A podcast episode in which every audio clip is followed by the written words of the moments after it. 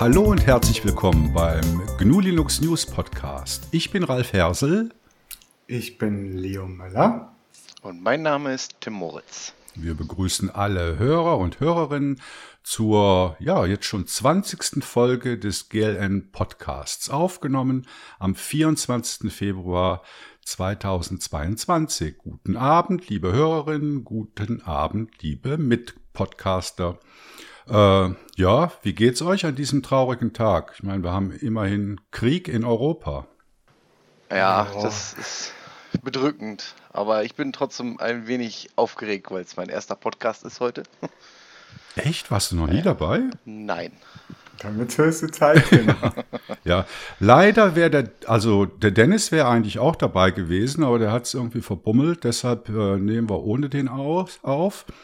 Ähm, was ein bisschen schade ist, weil der kommt ja aus der Ukraine und ich hätte jetzt so gern gewusst, wie es seinen Verwandten, Bekannten geht, die da noch sind. Also wir drücken auf jeden Fall die Daumen, äh, dass das, ja, ich weiß nicht, wie ich mich ausdrücken soll, möglichst schnell vorbei ist. Ähm, Leo, geht's dir gut?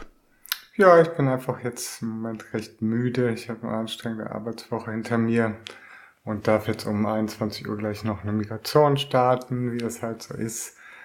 Äh, immer beschäftigt und ja. Ja, aber dann ist es ja vielleicht ganz gut, dass wir heute nicht zu viert, sondern nur zu dritt sind, weil dann werden es keine zweieinhalb Stunden, die wir hier aufnehmen. Geht das Ganze ein bisschen schneller. Ähm, ja, wir haben dann eben diesmal drei Köpfe, drei Themen und natürlich ein Interview. Und bevor wir mit unseren Themen anfangen, möchte ich mich gerne bei allen Spendern und Sponsoren bedanken, die es uns ermöglichen, den Betrieb hier aufrechtzuerhalten, äh, für unsere Gewinnspiele auch mal einen schönen Preis auszuschreiben und vor allen Dingen, um unsere Infrastruktur bezahlen zu können. Also herzlichen Dank an alle Spendeneingänge, die da gekommen sind. Ähm, dann äh, haben wir ja den ganzen Monat über ein Gewinnspiel laufen. Äh, das hieß äh, Parallele Anrufe, also ein Programmiergewinnspiel. Da ging es darum, aus einer Liste von vielen Telefonanrufen die parallelen Anrufe äh, herauszurechnen oder herauszubekommen, um zu schauen, wie viele Kanäle man denn beim Provider da mieten oder kaufen muss. Und da sind wir eigentlich sehr überwältigt vom Interesse. Also bis zum heutigen Tag haben 20 Leute Lösungsvorschläge eingeschickt. Äh, ich habe die alle geprüft. Ähm, aktuell haben wir 16 korrekte dabei. Und an, am Tag, an dem dieser Podcast erscheinen wird, also am 1. März, werden wir dann abends unter den äh, korrekten Einsendungen eine Pine Time verlosen.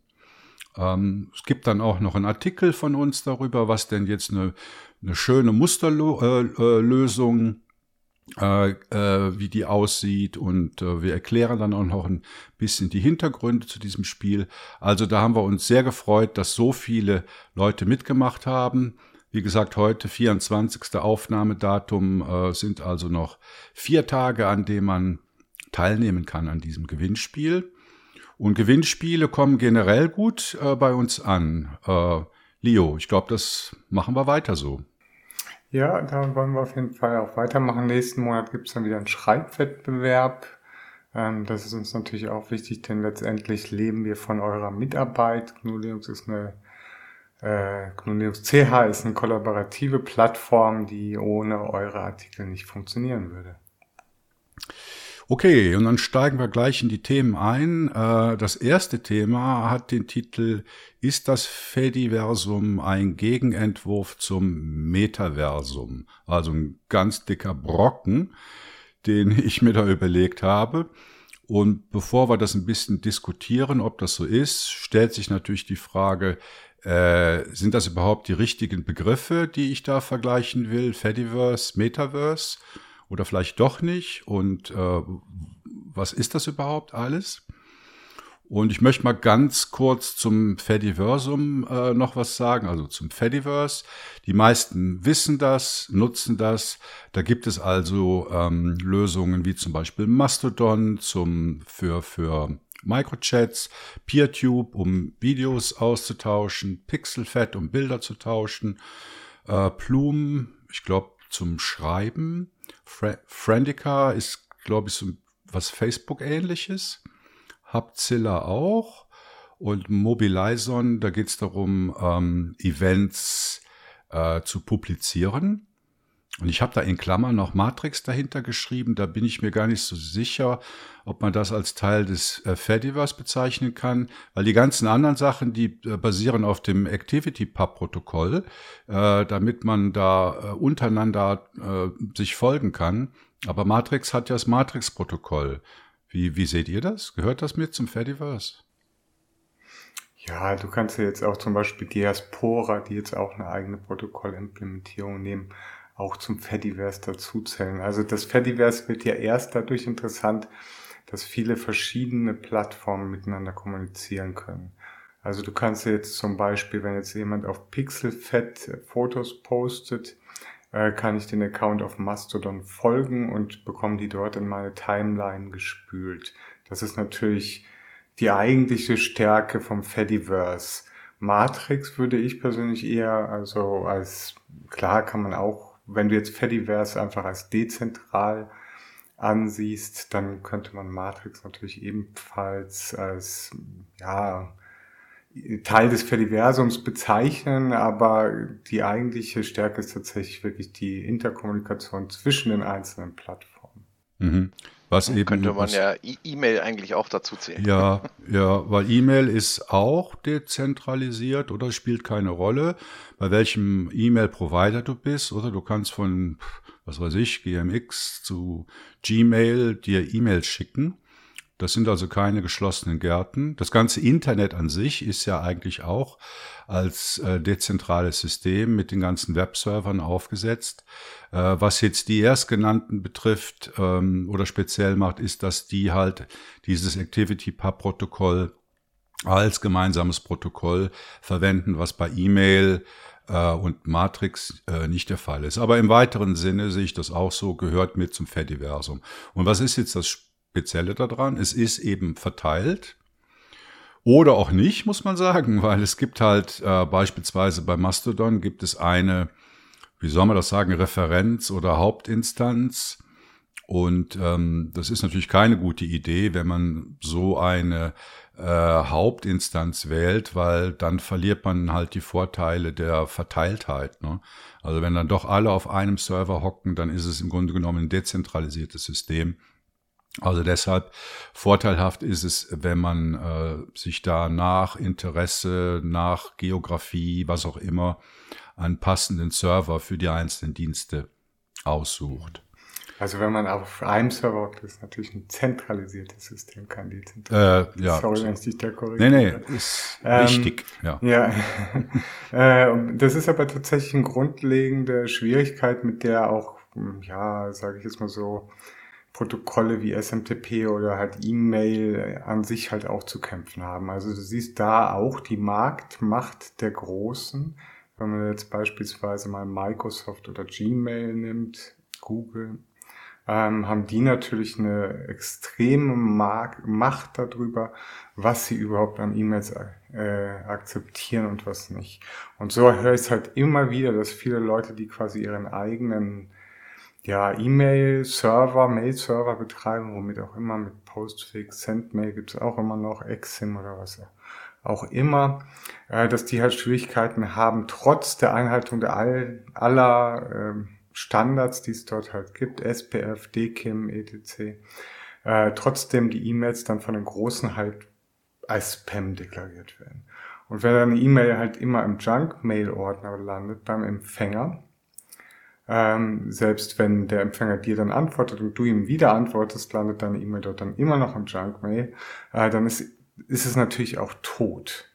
Und das ist halt, das gilt es wirklich zu vermeiden. Deswegen möchte ich das auch nochmal unterstreichen, da ein Hinweis, wirklich Instanzen. Ich bin jetzt nicht so vorbildlich dort, was das angeht tatsächlich. Ich bin auch mal auf Mastodon.social. Ich war vorher auf so einem Open Source äh, Foss Host oder so hießen die. Die kamen mir dann aber ziemlich äh, äh, Voss-Nazi-mäßig rüber und bin dann dort gewechselt und ja. Und da siehst du halt auch genau natürlich die Krux, weil das hat natürlich Vorteile, solche Sachen. Also, äh, also will das jetzt gar nicht bewerten, dezentral versus äh, zentralisierte System. Es hat auch Vorteile, ein zentralisiertes System, weil wenn du jetzt zum Beispiel bei ähm, Mastodon, zum Beispiel Mastodon Social bist und dort in die Public Timeline des Servers schaust, siehst du natürlich schon ganz, ganz, ganz, ganz, ganz viele Leute. Aber das ist natürlich dann wieder, genau wie du gesagt hast, Ralf, ähm, das Gegenteil ist dann halt auch wieder der positive Effekt der Dezentralität wenn du jetzt zum Beispiel eine Instanz hast, die sich irgendwie mit Gärtnern beschäftigt oder halt jetzt irgendwie eine Open Source Instanz, die jetzt nicht so FOSS-Nazi-mäßig ist, dann hast du da einfach in der Public äh, Timeline schon mal ganz viele Leute, die vielleicht interessant wären, äh, denen zu folgen. Also es hat beides Vor- und Nachteile. Also bei Master, ich gucke zum Beispiel bei Mastodon äh, Social gar nicht in die Public Timeline, weil die einfach viel zu voll ist. Mhm, genau, ja. Tim, wie ist das bei dir? Äh, benutzt, benutzt du Dienste aus dem Fediverse? Selten. Also ich bin da, äh, ich schaue da ab und zu mal rein, insbesondere jetzt auch für GNU Linux CH, aber ich bin da jetzt nicht aktiv jeden Tag am reingucken oder einmal die Woche vielleicht oder so. Ja, hm. Ja also ich selbst habe halt einen Mastodon-Account und einen Matrix-Account.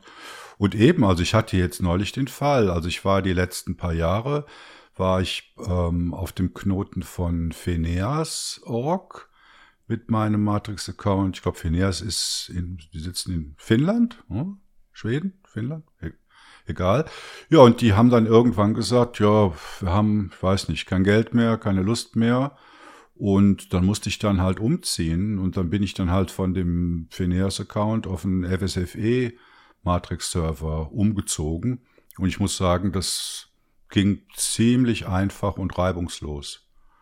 Ja, und ja, zeigt halt auch den Vorteil. Oder wenn es einem irgendwo nicht mehr gefällt oder wenn die Server zugemacht werden, dann hat man x Möglichkeiten, seinen Account ohne Verluste umzuziehen. Wie hast du das gemacht? Bist du nach irgendeiner Anleitung vorgegangen? Ja, oder? ja. Also man, wenn, wenn, du suchst, ich weiß nicht, wonach ich gesucht habe, äh, ähm, Move Your Matrix Account oder irgend sowas, dann findest du eine Anleitung und das funktioniert vollautomatisiert. Oder du musst da deine Zustimmung geben, musst sagen, von wo nach wo du umziehen willst. Und dann wird dein ganzes Konto und deine ganze, äh, deine ganzen Posts und alles, was du hast, wird dann von einem Server auf den anderen umgezogen. Also dafür muss der alte natürlich noch laufen. Aber die bei, bei ähm, Phineas, die haben dann gesagt, ja, wir lassen das jetzt noch drei Monate oder bis im Sommer laufen. Also da gab es jetzt keinen Zeitdruck. Und ja, funktionierte sehr gut. Ja, das war auch nicht immer so. Also äh, zum Beispiel, wenn ich mich an die Zeit, ich habe ja damals äh, bei GNU Social äh, mitentwickelt, auch aktiv. Ähm, ja, das ist so ein, eigentlich der Nachfolger von StatusNet. Ähm, und da war es halt, halt tatsächlich noch so, dass eigentlich ein Umziehen des Kontos nahezu unmöglich war, ohne jetzt wirklich da hart äh, eingreifen zu müssen. Und da ist jetzt Mastodon auch super einfach. Das ist sogar in der äh, quasi in Mastodon äh, Web Frontend äh, erklärt, wie das geht. Und das ist wirklich tatsächlich sehr viel getan in den letzten Jahren. Ja, und ich denke, es ist auch notwendig, weil was, ich meine, was nützt dir so ein föderiertes System, wenn du dann nicht umziehen kannst? Ne? Dann hängst du ja dann doch wieder so fest wie in den proprietären goldenen Gärten. Ja. Ralf, du sagtest gerade, ähm, natürlich muss die alte Instanz dafür noch laufen. Gibt es denn eine Art äh, Backup, was man machen kann, wenn jetzt die, äh, falls jetzt irgendeine Instanz sagt, nee, ich schalte einfach ab? Gute Frage. Kann ich nicht beantworten. Hm. Leo, weißt du das? Kann man seine Daten lokal abziehen? Bei Matrix. Ich nutze Matrix eigentlich so gut wie gar nicht, ehrlich gesagt. Ja, ich ich immer mehr, weil es wird gefühlt auch immer besser. Äh, ja, gute Frage. Frage an die Hörer und Hörerinnen. Ja, kann man Backup von dem Kno einem Fediverse-Knoten lokal runterladen? Ich weiß es nicht. Ja gut, aber vergessen wir unsere Ausgangsfrage nicht. Ist das Fediverse ein Gegenentwurf zum Metaverse? Und die Frage ist natürlich falsch gestellt. Das habe ich nur so hingeschrieben, weil es beides was mit, mit Universum zu tun hat. Ich glaube, die richtige Frage ist, ob das Fediverse ein Gegenentwurf zum Web 3 ist. Und deshalb, bevor wir jetzt aufs Metaversum äh, zu sprechen kommen, ähm, möchte ich erstmal was zum Web 3 sagen. Also Web 3 reiht sich natürlich ein in die Kette von Web 1.0, Web 2.0. Äh, die Älteren unter euch können sich noch erinnern, Web 1.0, das waren diese Homepages mit Tapetenhintergrund. Also so eine Einbahnstraße, wo man was publiziert hat und das war's. Web 2, da kam dann halt die ganze äh, ja, Kommer Kommerzialisierung rein, Webshops, äh, äh, Blogs schreiben, ähm, ein bidirektionales System, wo man halt senden und empfangen konnte. Ich vereinfache das jetzt natürlich sehr stark. Und Web 3 ist so das nächste, äh, was da auf uns zukommen soll. Wobei der Begriff Web 3 an sich gar nicht definiert ist. Wenn man über Web 3 spricht oder darüber liest, dann findet man in der Regel mehrere Technologien, die diese nächste Generation des Internets befeuern sollen. Das sind viele, aber ich greife jetzt nur mal drei davon heraus, vielleicht auch nur zwei. Und das wären äh, die Themen Blockchain, NFTs und DAOs. Ähm, Blockchains muss ich, glaube ich, nicht groß erklären, hat jeder schon genug von gehört. Einfach nur ganz kurz, man hat halt ein, äh, ein Hauptbuch, in dem Transaktionen stehen, und zwar in Blöcken, also zum Beispiel Finanztransaktionen, die in Blöcken in diesem Hauptbuch, also ein General Ledger, drinstehen und diese einzelnen Blöcke sind untereinander verknüpft, indem der Hash des vorherigen Blocks ein Eintrag im nächsten Block ist, was dazu führt, dass diese äh, Blockkette, also die Blockchain, äh, eigentlich unveränderbar ist. Ne? Wenn man nämlich irgendwo was, etwas manipuliert in dieser Kette, dann stimmt der Hash auf dem obersten Block nicht mehr. Ähm, ein weiteres Merkmal und ein wesentliches Merkmal von der Blockchain ist, dass dieses Hauptbuch massiv äh, verteilt ist. Also massiv ähm, ähm, dezentralisiert ist. Das bedeutet, theoretisch hat jeder, der an dieser Blockchain teilnimmt, hat eine Kopie dieses Hauptbuches, womit es unmöglich ist, äh, etwas zu fälschen. Ne? Also es gibt praktisch einen doppelten Fälschungsschutz drin, einmal durch die verkettete Liste und einmal durch die massive äh, Verteiltheit dieses, dieses Hauptbuchs. Ähm, und dann ist es so, die Blockchain braucht immer einen, einen Consent-Mechanismus, um nämlich neue Blöcke verifizieren zu können darauf. Und da gibt es ja mehrere Verfahren, zwei bekannte. Das eine ist äh, Proof of Work und das andere ist Proof of Stake. Bei den bekanntesten Blockchain-Systemen, nämlich diejenigen, die äh, von Bitcoin verwendet werden und die von Ethereum verwendet werden. Äh, das sind zwei Kryptowährungen, die auf der Blockchain basieren. Bei beiden kommt äh, ähm, Proof of Work zum Einsatz. Das bedeutet also, man muss um äh, solche Blöcke zu verifizieren, muss man Ressourcen verbrennen. So geschieht das. Also im, im Falle von äh, äh, Proof of Work werden dort Rechenaufgaben oder richtig gesagt im Fall von Bitcoin werden da Rechenaufgaben gelöst, die immer komplizierter werden und einen sehr hohen Ressourcenaufwand ähm, nach sich ziehen. Dafür gibt es dann eine Belohnung das nennt man das Mining. Also diejenigen, die solche Rechenaufgaben ähm, abschließen, werden dafür mit Bitcoin äh, belohnt äh, als Bezahlung sozusagen. Und es gibt noch einen, weiteren Aspekt, wenn man nämlich eine Transaktion durchführen will. Also angenommen, ich will dem Tim jetzt äh, irgendwie 0,01 Bitcoin überweisen, dann wird dafür eine Transaktionsgebühr fällig. Und diese Transaktionsgebühr hat eine unterschiedliche Höhe, die etwas äh, ja mit den mit den Mining-Kapazitäten zu tun hat, sagen wir es mal so. Und ähm, diese Transaktionsgebühr, die liegt, die schwankt sehr, die liegt so ungefähr zwischen äh, einem Dollar 50 bis zu 70 Dollar pro Transaktion. Und wenn ich das sage, dann sieht man natürlich schon sehr schnell, dass sich ähm, Bitcoin, also auf der Blockchain basierend, überhaupt nicht für einen Geschäftsverkehr eignet weil äh, ich sag mal 1,50 bis 70 äh, Dollar pro Tran äh, Transaktion ist natürlich jenseits der Transaktionskosten, die man bei normalen Banküberweisungen bezahlt. Ähm, ein weiterer Aspekt ist noch äh, eben dieses Ressourcenverbrennen für äh, Consent zu schaffen, also dieses Proof of Work, die Rechnerei. Dabei entstehen halt äh, entsteht ein gewaltiger Elektroschrott Ihr kennt sicher alle die Grafikkartenproblematik, ne? dass die Grafikkarten von diesen Minern aufgekauft werden, weil sie damit die Rechenaufgaben schneller lösen können, um so einen Block abzuschließen.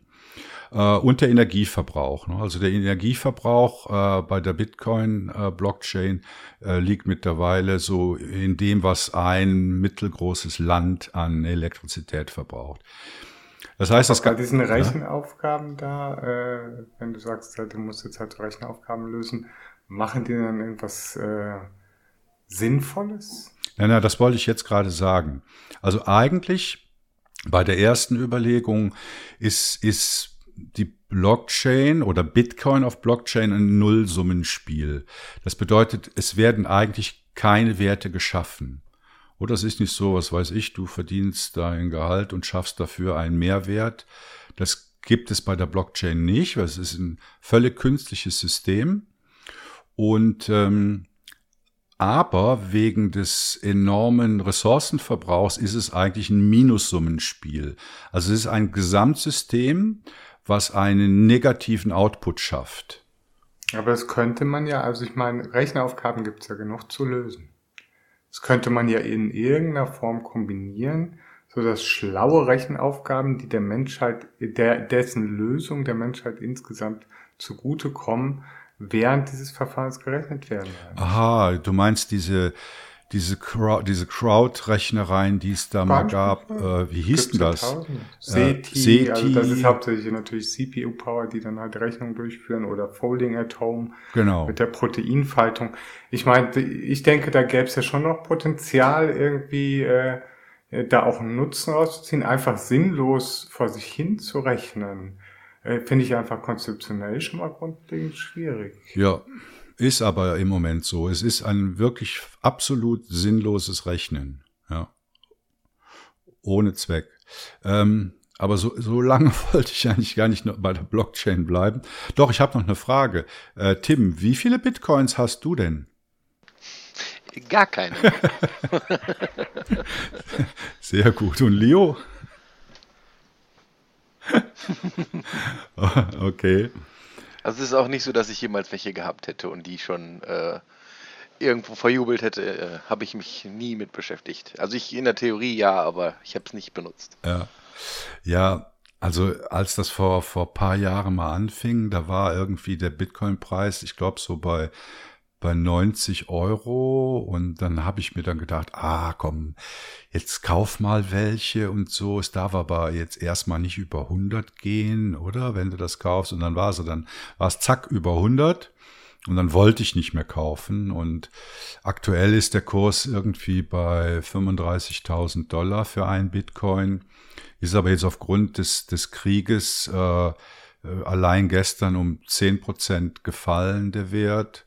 Und Ether, also auf der Ethereum Blockchain ist um 12 Prozent gefallen, ist jetzt ein Ether, ist glaube ich noch 2100 Dollar wert. Ja, und da kommen wir halt zu dem, zu diesem anderen Aspekt. Also ich habe ja vorhin schon gesagt, dass sich ähm, so Bitcoin als Zahlungs- und Transaktionsmittel überhaupt nicht eignet, weil die Transaktionskosten viel zu hoch sind, der Ressourcenverbrauch viel zu hoch ist. Und deshalb ist das eigentlich nur noch ein Spekulationsobjekt. Also äh, es ist auch nicht wirklich dezentralisiert, weil wenn du jetzt so dein Bitcoin-Wallet hast auf deinem Smartphone oder PC, dann hast du nicht wirklich eine Kopie der ganzen Blockchain da drauf.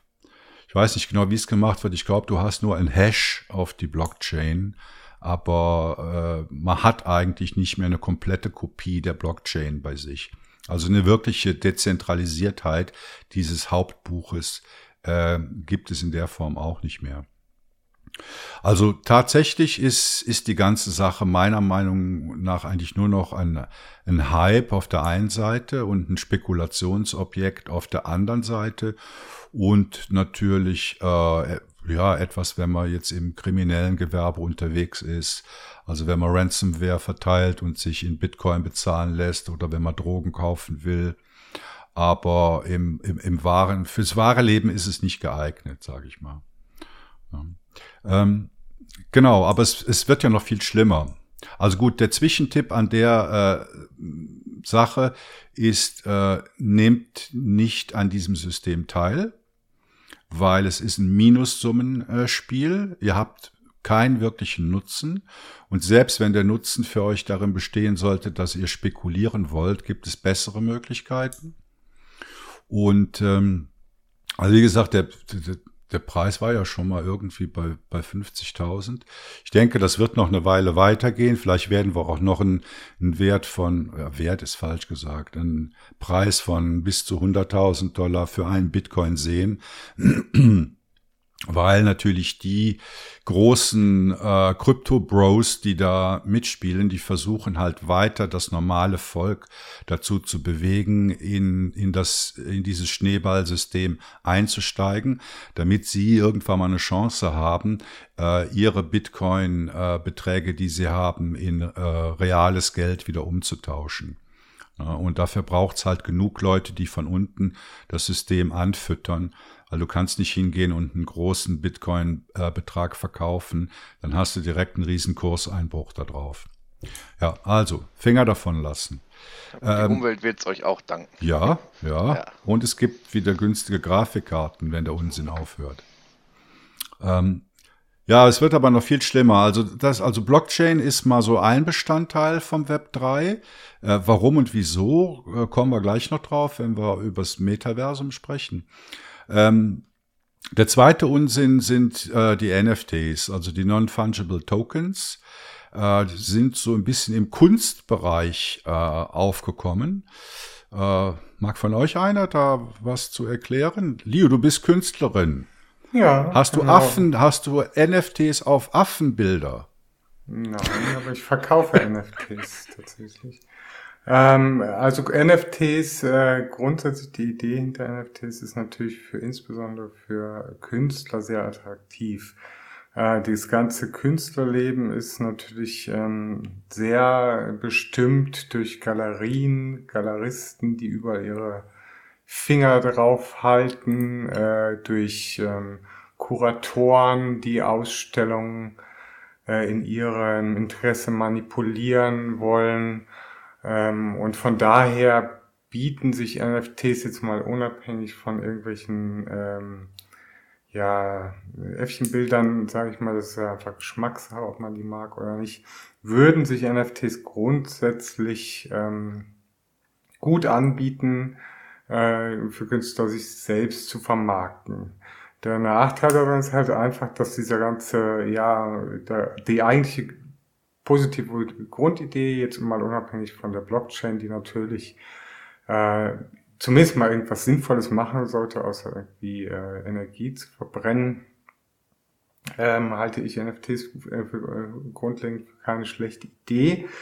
Allerdings ist die natürlich jetzt relativ in kürzester Zeit eigentlich vereinnahmt worden von den Crypto-Kiddies, die dann halt ihre GIFs oder hier halt, was du erwähnt hast, ihre Affenbildchen halt ähm, umwandeln, um da Kapital draus. Also es hat sich jetzt mehr eigentlich so zu einem äh, virtuellen Abziehbildchenmarkt, dass man, was man früher als so als Kinder vielleicht die Fußballbilder gesammelt hat oder sowas entwickelt.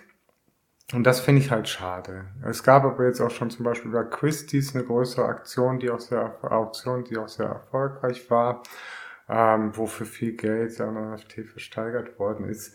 Also das Potenzial ist da. Ich hoffe, es kommt halt auch wirklich jetzt so mittelfristig im Kunstmarkt dann mal an. Vielleicht sollten wir kurz darauf eingehen, was NFTs überhaupt sind. Jo, wollte ja, ich genau, das muss man vielleicht. Ja. Also eben steht für Non-Fungible Token, also das ist eine Sonderart eines Tokens auf der Blockchain. Äh, ein Token, was ein Token, ich beschreibe Token immer als, als Wertmünze oder sowas. Das heißt, man hat äh, ein digitales Asset, zum Beispiel ein Affenbild, also ein JPEG oder irgendwas, oder irgendeine x-beliebige Datei, die zum Beispiel einen Kunstgegenstand abbildet. Also eine Fotografie der Mona Lisa könnte man sich ja auch als Datei vorstellen. Und das NFT ist jetzt sowas wie ein digitales Besitzrecht an dieser Datei. Also tatsächlich ist dieses NFT ein Eintrag auf der Blockchain, der einen Link auf eine Datei, eben das Mona Lisa Bild enthält. Und du bist oder sollst dann in der Lage sein, ein Eigentums- oder ein Besitzverhältnis auf diese Datei nachweisen zu können. Äh, das Ganze ist natürlich ein vollkommener Unfug, weil äh, eine Eigenschaft von Dateien ist, dass du sie verlustfrei und beliebig oft kopieren kannst. Also wenn jetzt äh, dein Mona Lisa-Bild ähm, kopiert wird oder jemand selbst ein Mona Lisa-Foto anlegt, dann äh, kannst du vielleicht irgendwie noch nachweisen, dass dein NFT eine Adresse, eine URL enthält, die auf einen Server, auf ein bestimmtes JPEG von der Mona Lisa zeigt. Das interessiert den Rest, den Rest der Welt aber einen feuchten Kehricht. Also was ich damit sagen will, ist, dass das NFT äh, weder das Asset ist, noch sich in irgendeiner Form rechtlich durchsetzen lässt. Ja, also das ist halt ein bisschen schwierig, Ralf. Ähm, ich denke, das äh, kannst natürlich aus deinem Blickwinkel so sehen. Äh, es kommt da natürlich sehr stark auf den äh, Ersteller des NFTs an. Also ich zum Beispiel erstelle Werke, die ich als NFT anbiete. Aktuell ist nur ein Werk im Angebot von mir als NFT. Ähm, das erstelle ich exklusiv. Das findest du nirgendwo sonst. Es wird nirgendwo ausgestellt. Und du erwirbst die gleichen Rechte, wie du jetzt zum Beispiel ein physikalisches Werk, äh, wie, äh, wie du sie hättest, wenn du ein physikalisches Werk von mir erwerben willst. Das hängt immer so ein bisschen auch vom Ersterb. Dann kommt dazu, dass natürlich auch solche äh, Anbieter, wie jetzt zum Beispiel, also jetzt aktuell geht der Trend mehr zu äh, Solana, weg von diesem Ethereum ist einfach ganz schlechte Blockchain, die ist, äh, ja, das Konzept ist schlecht, du hast es ja gesagt, Proof of Work, sie ist lahm, sie ist sehr, sehr, sehr, sehr, sehr teuer, sie ist ineffizient äh, und daher geht jetzt der Trend stark äh, auf eine andere Blockchain, die Solana Blockchain im Bereich NFTs. Ich habe äh, mein Zeug aber im Moment auch noch auf der Ethereum Blockchain. Ähm, und von daher, da muss man ein bisschen differenzieren, wie das auch gehandhabt wird. Und was, was ich sagen wollte, zum Beispiel der Anbieter Solsi für Solana, also für Ethereum ist OpenSea das bekannteste. Äh, die machen noch, ich glaube, ein oder zwei andere Blockchains im Angebot. Ähm, aber bei äh, Solsi ist halt das Hauptaugenmerk ähm, auf Solana. Äh, und dort ähm, kannst du bei der mm, äh, Minden des NFTs kannst du halt sagen, unter was für Nutzungsrechten dieses Werk steht. Da kannst du zum Beispiel sagen, du darfst es halt nur für dich behalten, quasi wie dieses Abziehbildchen, die Sammelkarte, die du dann aber auch nicht weiter vertauschen dürftest oder so. Klar, also wirklich abgeben kannst du dann schon an jemand anderes. Du darfst sie aber nicht irgendwie framen und irgendwo außerhalb deiner Wohnung halt aufhängen. Dann gibt's halt Möglichkeiten, die Nutzungsrechte dahingehend anzupassen, dass du es halt ausstellen darfst, entweder in privaten Veranstaltungen oder in öffentlichen Veranstaltungen. Also da wird schon auch viel Augenmerk drauf gelegt. Deswegen, ich finde es ein bisschen schwierig. Natürlich, äh, bei dir klingt dieser Basisgroll durch, dass du halt sagst, ja, die Blockchain an sich, äh, weil sie, da gebe ich dir voll ganz recht, weil sie einfach sehr viel Energie verbraucht, ist des Teufels. Ähm, was man aber damit machen kann, ist, wenn man es richtig anpackt und nicht mit blöden Giftbildchen überschwemmt, tatsächlich eine ganz tolle Sache. Wie ist denn das jetzt konkret, also bei deinem Kunstwerk? Also ich nehme jetzt mal an, das ist ein Bild. Wo liegt dieses Bild physisch? Also jetzt die Datei, die ich, also ich mache ja elektronische, äh, hauptsächlich nicht, ich mache natürlich auch äh, Performance und sowas, aber hauptsächlich arbeite ich mit dem Computer für meine Kunst tatsächlich und äh, das habe ich natürlich dann mit meinen Programmchen, mit meinem Malprogramm gemalt und es liegt halt irgendwo jetzt das Original in Vektorgrafik liegt es halt irgendwo bei mir zu Hause, aber das gebe ich natürlich niemand mehr raus. Und das lade ich dann halt hoch, dieses Bild auf diesem Plattformanbieter und dann liegt es halt auf dem Plattformanbieter. Und der, der das Werk halt erwirbt, wenn jetzt halt das irgendwie, ich glaube, ich habe das aktuelle Werk jetzt dafür ein, ein Serum äh, drin stehen, was ja für so ein Werk jetzt auch ungefähr den Preis entsprechen würde, den ich verlangen würde, wenn es in der Galerie wäre. Ähm, dann ist das halt in der, das ist halt eben genau wieder das, was du eingangs auch sagtest. Deswegen gibt es da schon tatsächlich auch einen Vergleich mit dezentral, weil es halt auch dezentral ist. Ähm, und das ist genau halt die Krux, weil halt es sich diese Sachen dann so sammeln.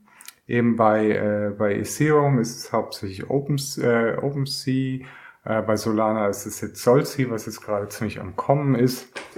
Und da hast du dann halt wieder diese, also dieser Trend der äh, Verklumpung ist halt extrem hoch, äh, weil halt nur sehr wenige Anbieter diese Trading-Plattformen äh, überhaupt ja entwickeln. Die werden ja, und das siehst du auch, also die, der Software siehst du an, dass sie jetzt aktuell in diesem Moment live entwickelt. Es fühlt sich alles noch sehr unfertig an. Muss man auch das. Aber nochmal, jetzt diese Datei, also liegt beim äh, Anbieter liegt beim Anbieter. Also ich lade sie zum Anbieter hoch. Okay, also die liegt als ganz normale Datei bei SoulSea. Jetzt in dem Fall bei OpenSea. Oder bei OpenSea. Die liegt also nicht irgendwie verschlüsselt vollständig in der Ethereum-Blockchain. Äh, beim Minden, die gemintete Datei meinst du jetzt, die du dann erwirbst? Meinst du die Datei, die du erwirbst oder meinst du die ja, Datei, die du auf der Plattform siehst? Das ist natürlich ein Unterschied. Auf der Plattform siehst du ja so, nur so ein kleines äh, Preview-Bildchen. Angenommen, ich kaufe jetzt ein Bild Dann kriegst dir. du die, kannst du die in deine, in deine Dings da, äh, ach, wie heißt es jetzt schon wieder? In deine Wallet speichern. Die komplette Datei oder nur ein Zeiger? Die komplette Datei. Ja, Sonst wärst du ja abhängig von der Plattform. Ja, eben, und das habe ich eben anders Sinn. verstanden, oder? Ich habe das so verstanden. Aber die Plattform, das ist, ist natürlich trotzdem, deswegen, ich habe dich da vielleicht jetzt anders verstanden, aber die Plattformen sind natürlich schon das äh, große Problem, was wir überall sehen. Was wir überall im Internet sehen. Ob es jetzt E-Mail ist, ob es jetzt irgendwie Mastodon ist oder ob es jetzt irgendwie OpenSea ist, hast du überall die gleichen, ja, Verklumpungsrisiken, mhm. sage ich. Ja, und eben das Problem der rechtlichen Durchsetzbarkeit.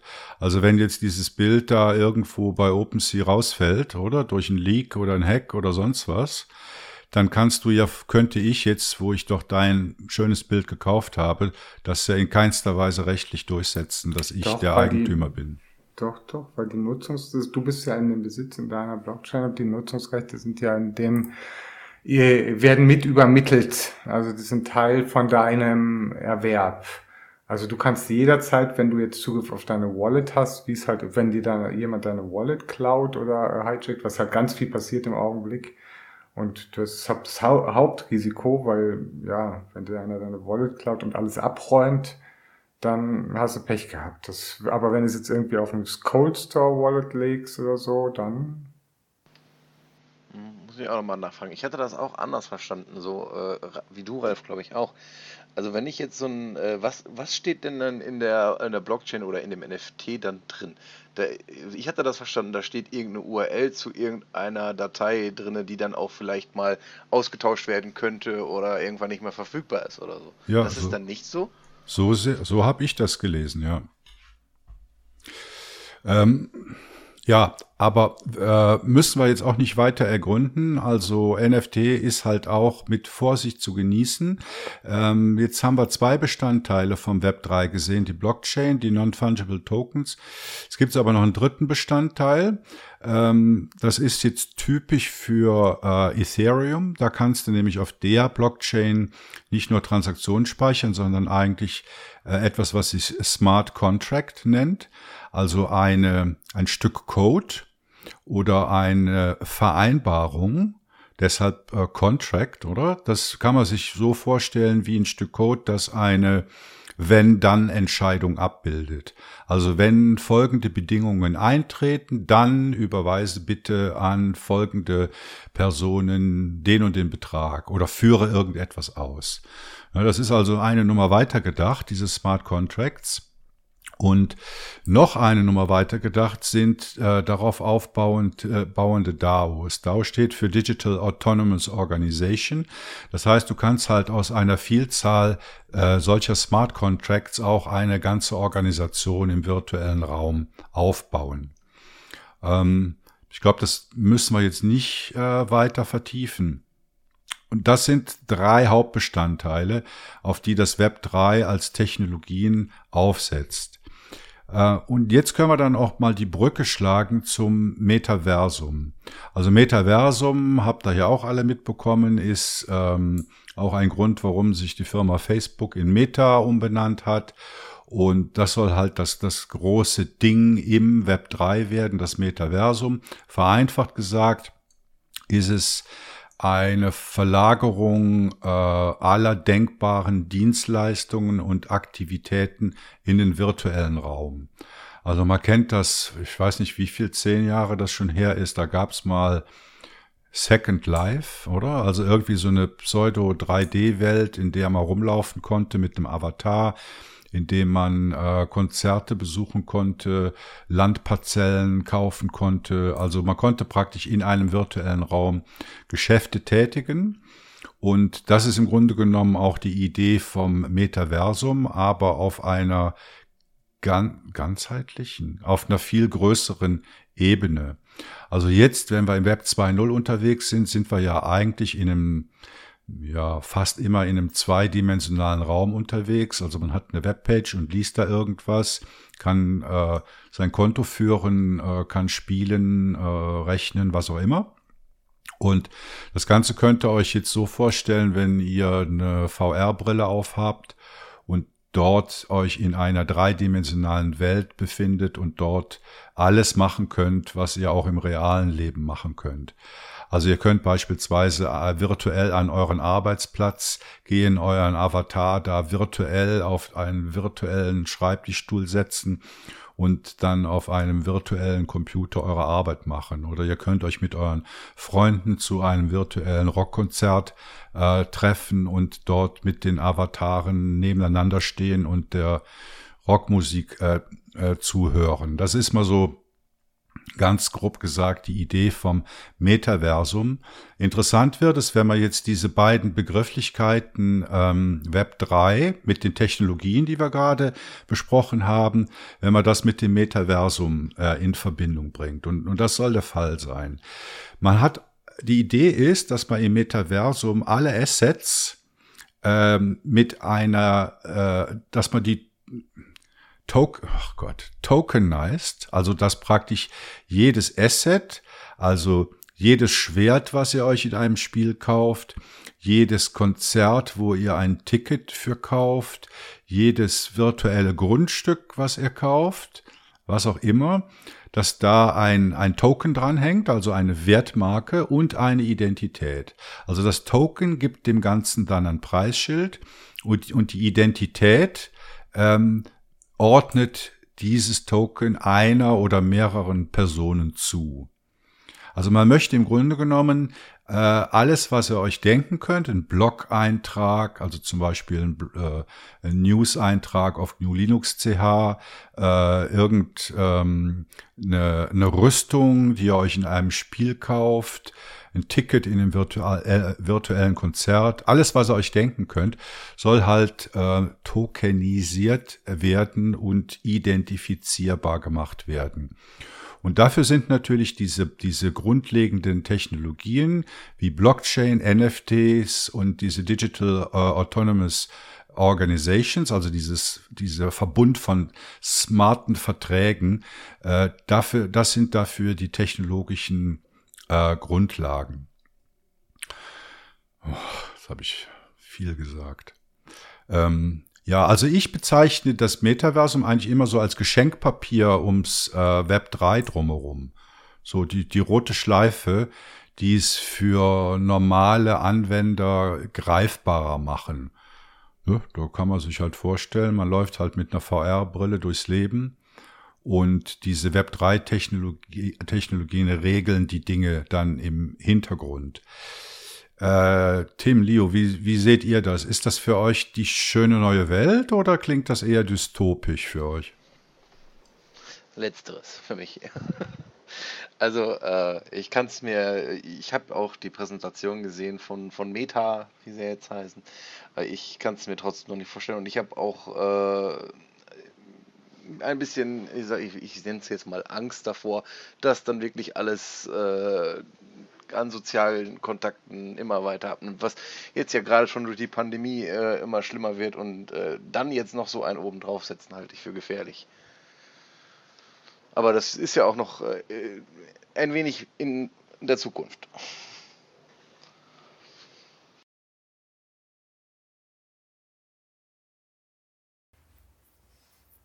Ja, ich habe gerade noch mal kurz nachgeschaut. Das ist noch eben wegen dem. Äh, ich war mir tatsächlich äh, jetzt auch unsicher, wo ihr es gesagt habt. Und es hängt tatsächlich von der Blockchain ab. Also tatsächlich, das muss ich tatsächlich auch zugeben. Es gibt viele Punkte, wo ich jetzt selber jetzt auch beim Erstellen von dem ganzen NFT und so das Gefühl hatte, es ist noch viel sehr intransparent. Man weiß gar nicht genau, was da im Hintergrund passiert. Und ich hatte jetzt gerade im Hintergrund nochmal kurz nachgelesen und es ist tatsächlich so, dass bei, das hängt von der Blockchain ab, also in der Blockchain lässt sich ja einfach nicht so riesen Datenmengen wahrscheinlich speichern, je nach Blockchain. Und dann wird tatsächlich nur ein Link auf das Bildchen auf einer Plattform ähm, in die Blockchain abgelegt mit den entsprechenden Nutzungshinweisen. Und dann interpretiert deine Wallet, also deine Geldbörse, je nachdem zum Beispiel das populäre NFT, Geldbörse, Metamask zum Beispiel, die interpretiert, wenn du dir dann deine gekauften NFTs anzeigen lassen willst, interpretiert die das und ruft einfach im Hintergrund den Link auf und stellt dir dann dein NFT so in deiner Wallet dar. Das heißt, es sieht dann so aus, als ob du es jetzt hier bei dir das volle Werk hättest. Aber anscheinend ist es tatsächlich nicht so. Also ich muss es, glaube ich, auch noch ein bisschen hinterfragen, weil das macht dann tatsächlich keinen Sinn. Nein, das macht, das macht dann Sinn. tatsächlich keinen Sinn, weil dann hängst du ja von so einer Plattform ab.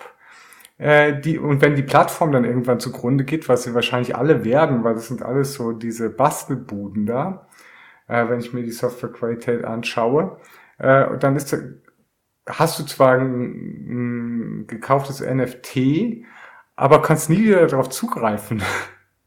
Ist ja total blöd. Ja. Jetzt hast, jetzt hast du mir jetzt meine, ganzen, getriggert, meine ne? ganze äh, Motivation, äh, ja, weil ich das halt, ja, ich wünsche mir das so sehr.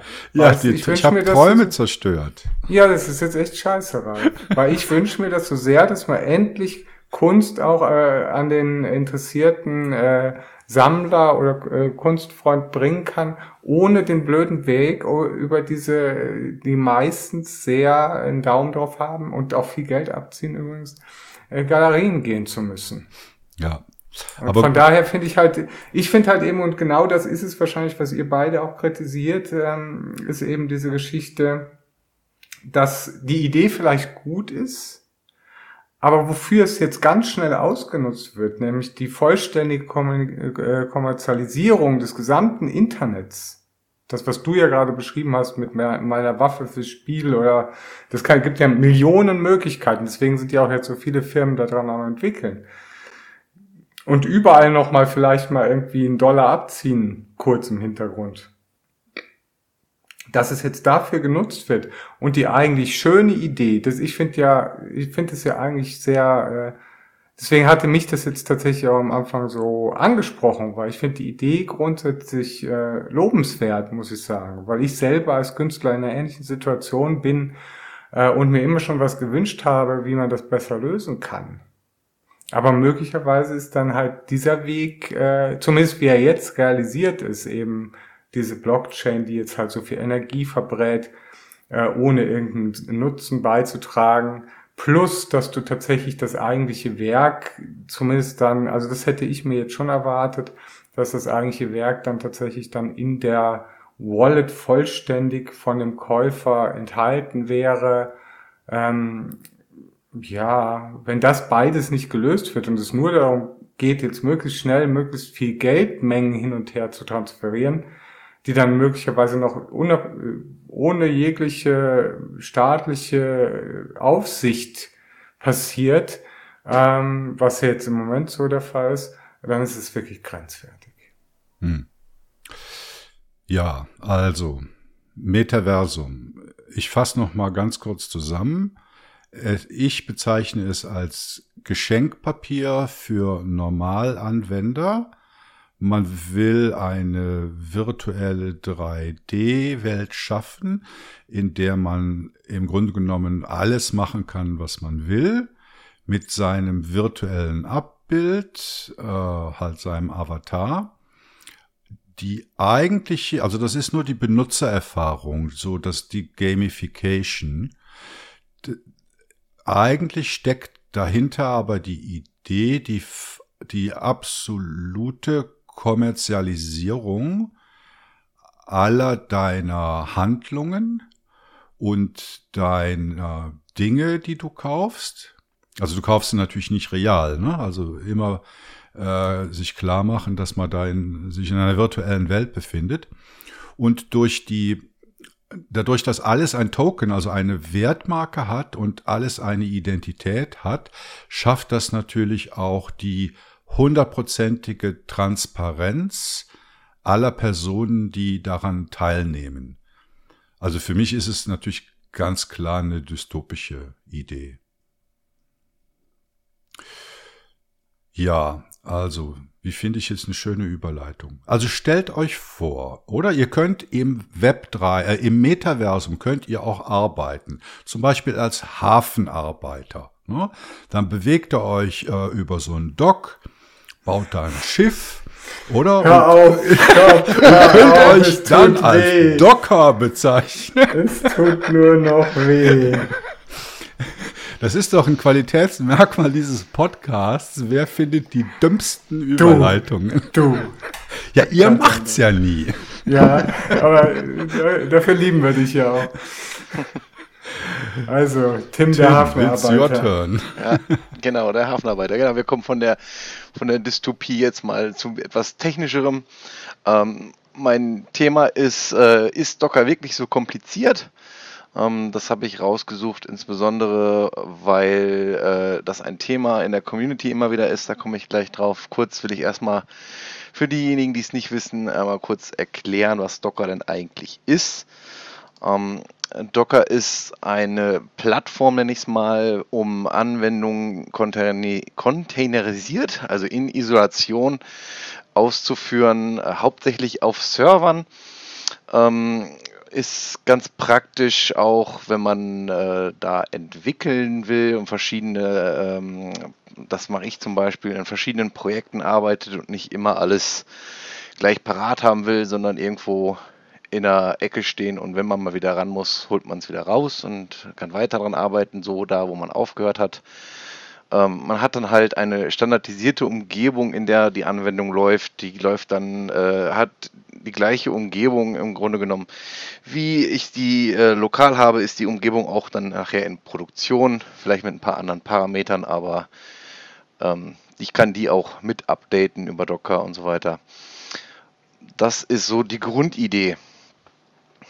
Ähm, das, warum ich darüber spreche, ist, dass wir in der GNU Linux Community öfters mal ähm, schon das Thema hatten, dass Docker doch äh, ziemlich kompliziert ist und eigentlich gar nicht benötigt wird und dass man das ja auch alles ohne Docker machen kann. Ich weiß nicht, äh, wie seht ihr das? Habt ihr äh, Erfahrungen mit Docker? Nutzt ihr es? Nee, also ich habe überhaupt keine Erfahrung damit, deshalb äh, finde ich das sehr interessant. Ich habe auch nachher dann noch ein paar Fragen äh, dazu. Also ich bin mit Docker noch nie in Berührung gekommen. Ich nutze es fast ausschließlich, wenn immer möglich. Genau, dann ähm, ich tue das auch durchaus, äh, nicht nur ausschließlich, aber ich nutze es auch gerne. Ähm, ich gehe auch gleich mal drauf an, drauf ein, was man denn da so eigentlich äh, kompliziert sehen kann, wenn man, äh, wenn man sich damit beschäftigt und auch wie man äh, davon wieder wegkommt von diesem Blickwinkel. Ähm, Docker hat einiges an Begriffen, die es einführt. Das äh, macht sicherlich auch äh, das Ganze etwas äh, unverständlicher. Mm, bei Docker gibt es Images, ähm, das sind im Prinzip Pakete, wie wir sie auch von anderen äh, Systemen kennen, von äh, Paketmanagern kennen. Ähm, die sind einfach, das sind fertig geschnürte Anwendungen, die ähm, ihre Umgebung mitbringen. Die sind äh, bei Docker aufeinander aufbauend. Das heißt, ich kann mir eine, äh, ein Image nehmen und, und das einfach erweitern, um weitere äh, Sachen da reinpacken. Das heißt, ähm, ich habe zum Beispiel ein Paket, wo eine Basisdistribution drin ist, ähm, ein Ubuntu meinetwegen, ähm, was minimal ist. Also da ist äh, auch nichts mit UI, ist ja wie gesagt äh, Servern, äh, auf Servern hauptsächlich genutzt. Ähm, da ist dann so ein minimales Ubuntu drauf, wo ich dann aber auch mit dem Paketmanager von Ubuntu, also mit apt oder auch mit anderen Betriebssystemen, Sachen einfach dazu installieren kann und mir dann von diesem Stand, den ich damit gemacht habe, wieder ein neues Image machen kann, was ich dann wieder weiter verteilen kann. Ja, ähm, und dann gibt es den Begriff der Container. Das sind eigentlich ähm, die Instanzen von den Images, die ich dann halt laufen habe. Ähm, da ist der Grundprinzip, dass ein Container so ein, äh, einen Prozess abbildet, den ich laufen habe. Das ist dann auch in meinem, wenn ich mir meine Prozesse im System angucke, ist das dann auch so. Ähm, so ein Container hat grundsätzlich erstmal, und das ist ein Unterschied zu anderen Systemen, keinen Zugriff auf den Host, auf dem das Ganze läuft. Also ähm, man kann sich das im Grunde genommen wie bei einer virtuellen Maschine vorstellen, die weiß nichts von ihrem Host, worauf sie läuft. Ähm, das ist bei einem äh, Container auch der Fall. Ähm, ich muss, wenn ich dann äh, äh, mit diesem System kommunizieren will, muss ich das von außen erstmal freigeben. Also aus dem Image aus. Ich kann dem Image nicht sagen, ich möchte Zugriff auf irgendeine Ressource vom Host-System haben. Das muss ich dann vom Host aus in das äh, Image rein konfigurieren, quasi in den, äh, beziehungsweise dem Image mitgeben, dass dieser Container das darf. Ich habe da mal eine Zwischenfrage. Tim. Ja, bitte. Also, wenn ich das richtig verstehe, dann ist der Unterschied zwischen einer virtuellen Maschine und einem Docker-Image äh, oder Container der, dass Docker kein Betriebssystem enthält. Genau, also ein Betriebssystem ist deutlich größer. Ne? Also äh, ich, und ich habe den ganzen äh, Boot-Prozess und so weiter, den habe ich ja in, in der virtuellen Maschine, den habe ich in Docker aber nicht. Ja? Äh, Im Grunde genommen sind die darunter liegenden Technologien auch die meines eigenen Kernels, die dann an, angesprochen werden, die Funktion, ähm, ist halt nur alles abgekapselt. Ähm, genau, ich kann also auch so einen, äh, wenn ich so einen Container laufen habe, könnte ich mich da auch drauf einloggen, also einen Befehl ausführen, äh, Bash oder ähnliches, um dann innerhalb dieser Umgebung äh, Befehle auszuführen. Das kann man machen, um da mal reinzugucken, wie das aktuell so läuft, das System oder der Container, ähm, ist aber in der Regel nicht nötig. Und ähm, was man in diesem Container macht, ist, äh, also wenn man irgendwas ablegt in Files, dann verschwindet das auch wieder, wenn ich einen äh, Container nochmal neu starte.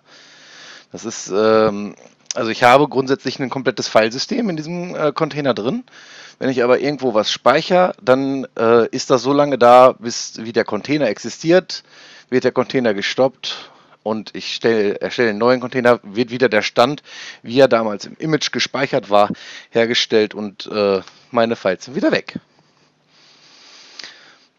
Diese Images, die man dann äh, erstellt, die werden in sogenannten Registries abgelegt. Ähm, eine Registry ist im Endeffekt ein Repository. Da gibt es ein äh, großes, das äh, Hub, Docker Hub unter hub.docker.com. Die haben aktuell, äh, ich habe nachgeguckt heute Morgen, fast 9 Millionen Images da liegen, die man äh, benutzen kann. Ähm, man kann das Millionen? aber auch. Ja. Also ich habe jetzt gerade an, an, an vergleichbare Dinge gedacht wie, wie FlatHub oder so. Also dann ist das Konzept aber schon noch anders, wenn man da auf 9 Millionen kommt. Das ist die Zahl, die auf der Docker Hub Seite steht. Okay. Also sind das mhm. wo, sind das dann alles verschiedene Sachen äh, oder unterscheiden die sich dann nur geringfügig, zum Beispiel in der Konfiguration? Sowohl als auch. Ne, also du hast wahrscheinlich auch ganz viele äh, kleine Images, die äh, irgendeinen Sonderfall abdecken, die ich dann einfach auch diesem, in diesem Docker Hub äh, publizieren kann. Aber auch äh, die Software, die du da äh, findest, das können ein MySQL sein, das kann ein HA-Proxy sein. Ähm, die gibt, da gibt es offizielle Images auch auf Docker Hub für. Die haben dann auch so ein äh, Official Label. Ähm, sind wahrscheinlich auch geprüft dann von der Firma hinter Docker, äh, will ich jetzt mal keine Aussage drüber treffen. Jedenfalls gibt es da so ein Label von offiziell äh, hergestellten Images. Und ähm, man kann aber auch so eine äh, Registry, so ein Repository auch selber machen. Äh, selbst dafür gibt es dann wiederum äh, Docker-Images, um eine Registry äh, zu starten, die selber zu hosten und kann dann auch darüber sein eigenes Repository quasi machen wiederum auch mit UI, wenn man möchte. Da gibt es auch wieder äh, verschiedene Images, die so eine UI bereitstellen für diese Registry, wie es ein Docker Hub macht. Bei Docker Hub ist halt äh, ein Vorteil, dass man alle großen Sachen, die offiziellen Sachen da findet und äh, eben auch mit Kon Dokumentation, weil wenn man so eine Software starten will, braucht man oft die Dokumentation, um überhaupt zu wissen, was kann ich denn eigentlich einstellen weil die meistens äh, das nicht mitbringen, dass du eine Administrationsoberfläche hast. Ich sage mal, einen MySQL-Server zum Beispiel. Ähm, da muss man halt wissen, an welchen Stellen liegen die Konfigurationsdateien oder wie kann ich den von außen das Image so ähm, verändern, dass mein Container dann das tut, was ich gerne möchte. Ja, und dafür gibt es halt die Dokumentation auf Docker Hub zum Beispiel, wo man sowas nachgucken kann. Das ist halt von jeder Anwendung her sehr unterschiedlich. Also es ist dann nicht so, also man, man kann jetzt bei Docker Hub, kann man sich so ein Image runterladen und dann ist man auf dem Server, auf der Kommandozeile und da tippt, tippt man dann Docker install äh, Image-Name. So ist es dann nicht. Also man muss erst irgendwas noch drumherum konfigurieren. Mm, genau, also drumherum konfigurieren ist auch eigentlich das Stichwort für diese Problematik mit dem, äh, mit der, dass das Ganze so kompliziert und äh, ist. Ähm, aber da komme ich gleich nochmal zu. Ähm, ich wollte jetzt erstmal noch kurz darüber sprechen, wie man denn eine Anwendung dann definiert. Ähm, ich sag mal, auf einem Desktop würde ich jetzt ein Uplay zum Beispiel als äh, Anwendung definieren. Ähm, die erfüllt genau den einen Zweck, den äh, es machen soll. Ich habe meinen äh, mein Uplay, das läuft und fertig. Ähm, auf einem Server, ich sag mal als Beispiel zum Beispiel so ein MediaWiki, das hat, äh, besteht aus einer Datenbank. Ich habe das jetzt heute auch mal nachgeguckt, woraus äh, was ein äh, MediaWiki denn so hat. Es hat eine Datenbank, es hat einen Memcached-Server, ähm, um Performance zu verbessern, nehme ich mal an, und halt das MediaWiki selbst. Also es besteht aus mehreren Komponenten, die dann eben äh, zusammenarbeiten können. Also so ein Server-Software hat dann in der Regel ein Frontend, ein Backend, vielleicht eine Message Queue, eine Datenbank, was auch immer, ne? was dann die eigene eine Anwendung zusammen ergibt. Das ist so der den Unterschied, den ich da machen würde. Und da ist Docker halt besonders stark drin, sowas zu machen. ähm, was man eben konfigurieren muss, bei so einem Image oder für einen Container, der aus einem Image erstellt wird, sind solche Sachen wie, ähm, wie kann das Netzwerk zugreifen, äh, kann auf das Netzwerk zugegriffen werden, wie kann ich diesen äh, Container erreichen. Ähm, wo darf der Daten speichern? Also ich muss ja auch eine gewisse äh, Schicht anbieten, um, um Persistenz zu haben. Ich kann ja nicht alles in dem Filesystem speichern, was dann beim Neustart wieder weg ist. Ähm, ich muss das Zusammenspiel von diesen Komponenten, wie können die miteinander reden, ähm, wie finden die sich überhaupt, ähm, welche Komponenten dürfen miteinander reden, welche dürfen es nicht und eben halt auch die Konfiguration der Anwendung, das heißt äh, mein MySQL-Root-Passwort äh, oder sowas ähnliches, das muss ich halt einfach konfigurieren können. Und ähm, wenn man das Ganze jetzt so wie du gerade beschrieben hast, mit äh, einem Docker-Befehl, ähm, in dem Fall wäre es jetzt Docker Run oder so, ähm, macht, dann muss man das alles in der Kommandozeile eintippen. Ganz viele Parameter mit äh, Variablen, mit Pfaden, wo ich äh, meine Daten ablegen möchte, ähm, mit Netzwerkkonfiguration und so weiter. Das muss man alles eingeben. Und wenn man dann äh, noch Sachen hat, die so voneinander abhängig sind, dass ich zum Beispiel erst die Datenbank brauche, bevor ich meine, mein MediaWiki hochfahren kann.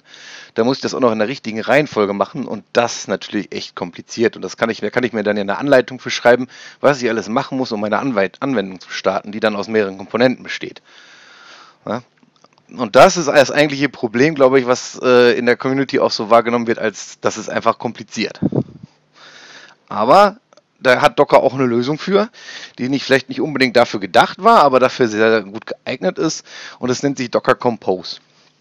Äh, Docker Compose ist ähm, im Endeffekt eine äh, YAML-Datei, wo ich dann eben genau diese Konfiguration in einer standardisierten Form für mehrere Container, die zusammengehören, ablegen kann.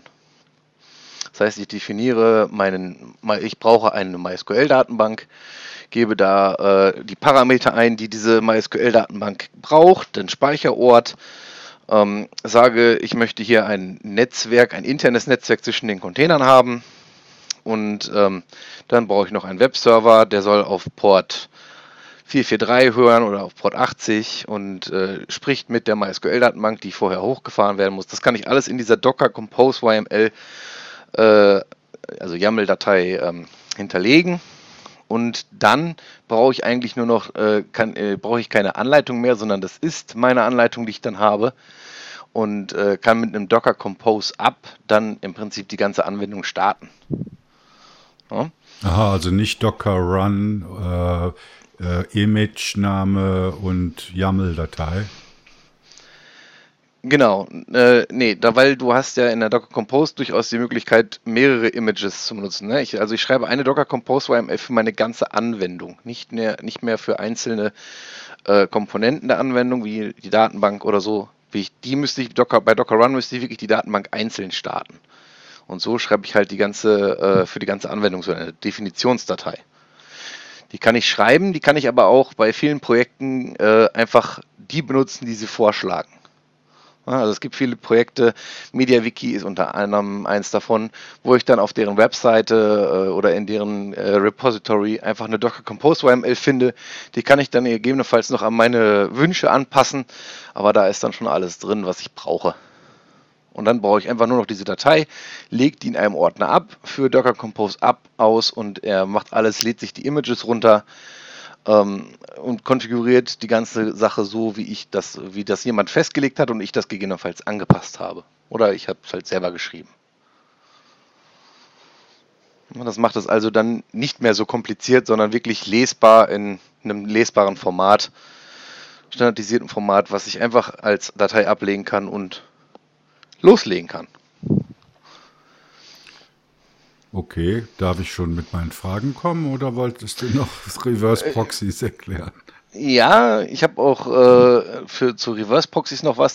Ähm, ich kann das Ganze jetzt äh, so handhaben, dass ich ähm, meine, mein MediaWiki und äh, meine Nextcloud meinetwegen ähm, beide lokal oder auf meinem Server starte und das eine muss dann auf Port 80 und das andere auf Port 80, 80 lauschen und so weiter. Das will man ja in der Regel nicht. Ähm, sieht auch nicht schön aus und äh, gibt vielleicht auch Probleme mit der Firewall, die irgendwo dazwischen hängt oder so, sondern eigentlich will man einem, äh, eine zentrale Stelle haben, wo auf diesen Server zugegriffen wird und das soll sich darum kümmern anhand der Domain beispielsweise oder des Pfades der URL, dass da der richtige Container nachher antwortet. Und dafür kann man dann Reverse Proxys benutzen, zum Beispiel den Traffic, der das schon halb automatisch macht, der meine Docker Compose Dateien auslesen kann mehr oder weniger, und äh, mir dann on the fly eine Konfiguration zur Verfügung stellt, die äh, dann auch über schön über den Browser aufrufbar ist und auch sich um zum Beispiel SSL-Zertifikate kümmern kann. Das brauche ich dann nicht in jeder Anwendung nachlesen, wie kriege ich denn jetzt hier mein SSL-Zertifikat rein, sondern dann kann ich dann eben diesen Reverse-Proxy für benutzen. Dazu habe ich übrigens auch schon mal einen Artikel geschrieben. Ich denke mal, vielleicht können wir den auch mit in die Show Notes packen. Mhm. Zu dem Traffic.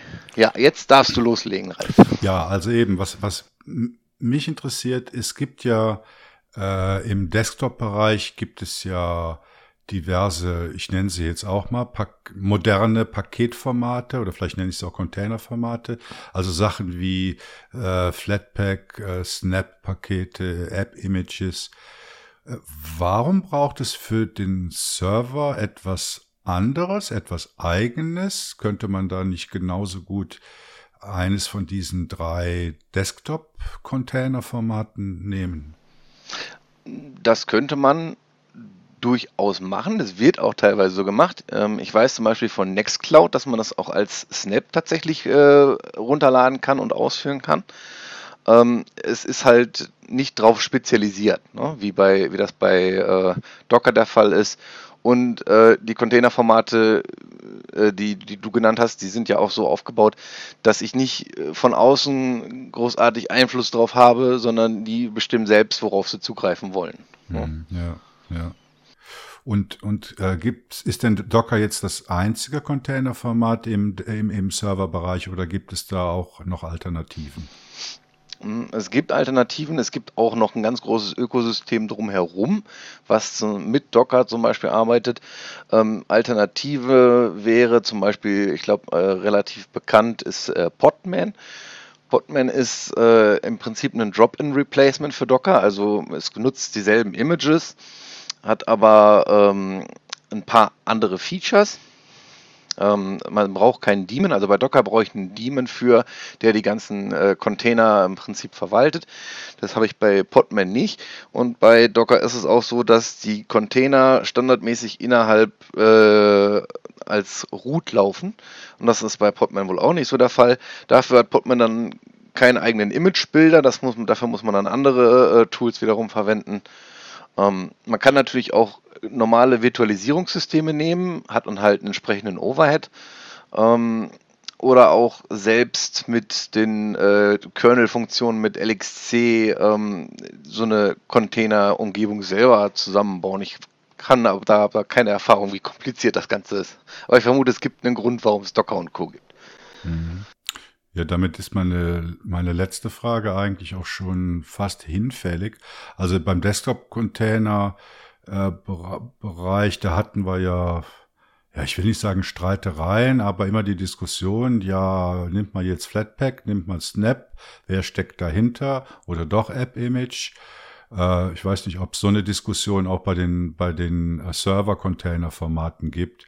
Aber wenn es eh nur Docker und wie heißt das? Äh, Pac-Man? Podman. Podman. Dann gibt's also es gibt es gibt vielleicht noch mehr, aber mir fallen jetzt keine ein, die irgendwie äh, populär wären. Es gibt allerdings bei, bei ähm, Docker ja die, die, sagt, dieses Ökosystem. Ähm, da geht es dann auch weiter auf Verteilung auf verschieden, über verschiedene Knoten und so weiter. Dann kommt Kubernetes und, und Docker Swarm und so weiter im Einsatz. Und da gibt es dann schon eher die Diskussionen. Auch bei uns in der Community gab es die schon. Ja, gut. Sehr interessant.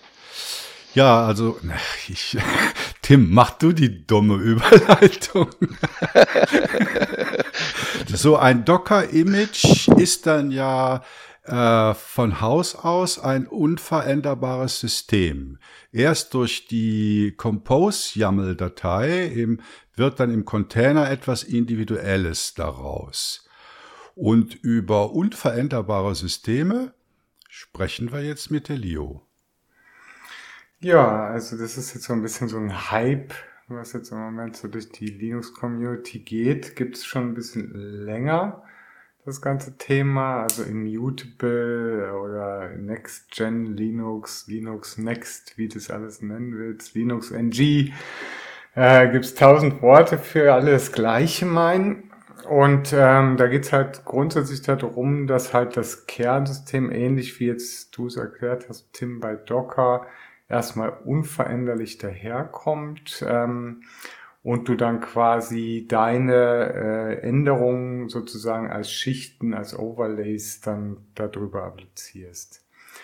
Und da äh, gibt's halt ja verschiedene auch Einsatzbereiche. Es gibt auch im Serverbereich, wird auch im Bereich Kubernetes halt irgendwie auch eingesetzt. Da kommt halt irgendwie so ein äh, Core OS zum Beispiel ähm, zum Einsatz darunter für die Nodes äh, oder für die sogenannten Pods.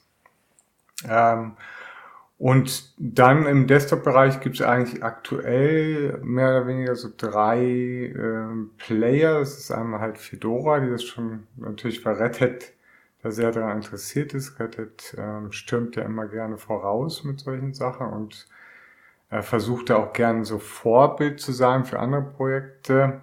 Und die haben halt das äh, ja, Projekt Silverblue oder Team Silverblue geschaffen, was halt die Fedora Workstation mit dem GNOME Desktop in so einer Immutable Distribution verpackt. Da gibt's dann noch ähm, ein Derivat von, das heißt Kinoid. Ähm, das ist das gleiche äh, in Blau sozusagen. Ähm, ah, ne, war ja schon blau, aber halt einfach mit KDE Plasma Desktop. Verhält sich bisschen anders. Äh, dann gäbe es noch halt von SUSE so ein Ding, äh, was so ein bisschen mehr aus, eigentlich aus so einer Bastel, also das MicroS gab es vorher schon, aber das MicroS als Desktop nutzen zu können, ist eher aus so einer Bastel äh, Idee raus äh, entstanden. SUSE macht Veranstaltungen so Hack Weeks. Und da hatte der Richard Brown mal die Idee, hey, lass uns da doch mal GNOME draufpacken. Ähm, und daher wirkt das jetzt im Moment zum aktuellen Stand noch ein bisschen unfertig. Also wenn man das halt installiert und dann startet, dann kommt auch so ein Sanity, ich weiß nicht, ob ihr das kennt, da kann man halt so mit Bash so grafische Dialoge programmieren. Ähm, so ein Sanity-Dialog, der so ein bisschen, ja, einfach gestaltet aussieht. Ähm, ja, und man merkt einfach dem, dem Ding an, ja, da müssen sie, müssen sie wirklich noch ein bisschen Liebe reinstecken, so wird das nix. Dann gibt's noch so eine Mischform, das wäre jetzt Clear Linux. Clear Linux ist so ein, ja, so ein bisschen immutable oder halt so, ich sag jetzt mal eher so Read-Only äh, Root. Die meisten anderen äh, nutzen halt äh, OS3 als Basis, in dem Fall dann meistens auch noch eine Kombination mit RPM.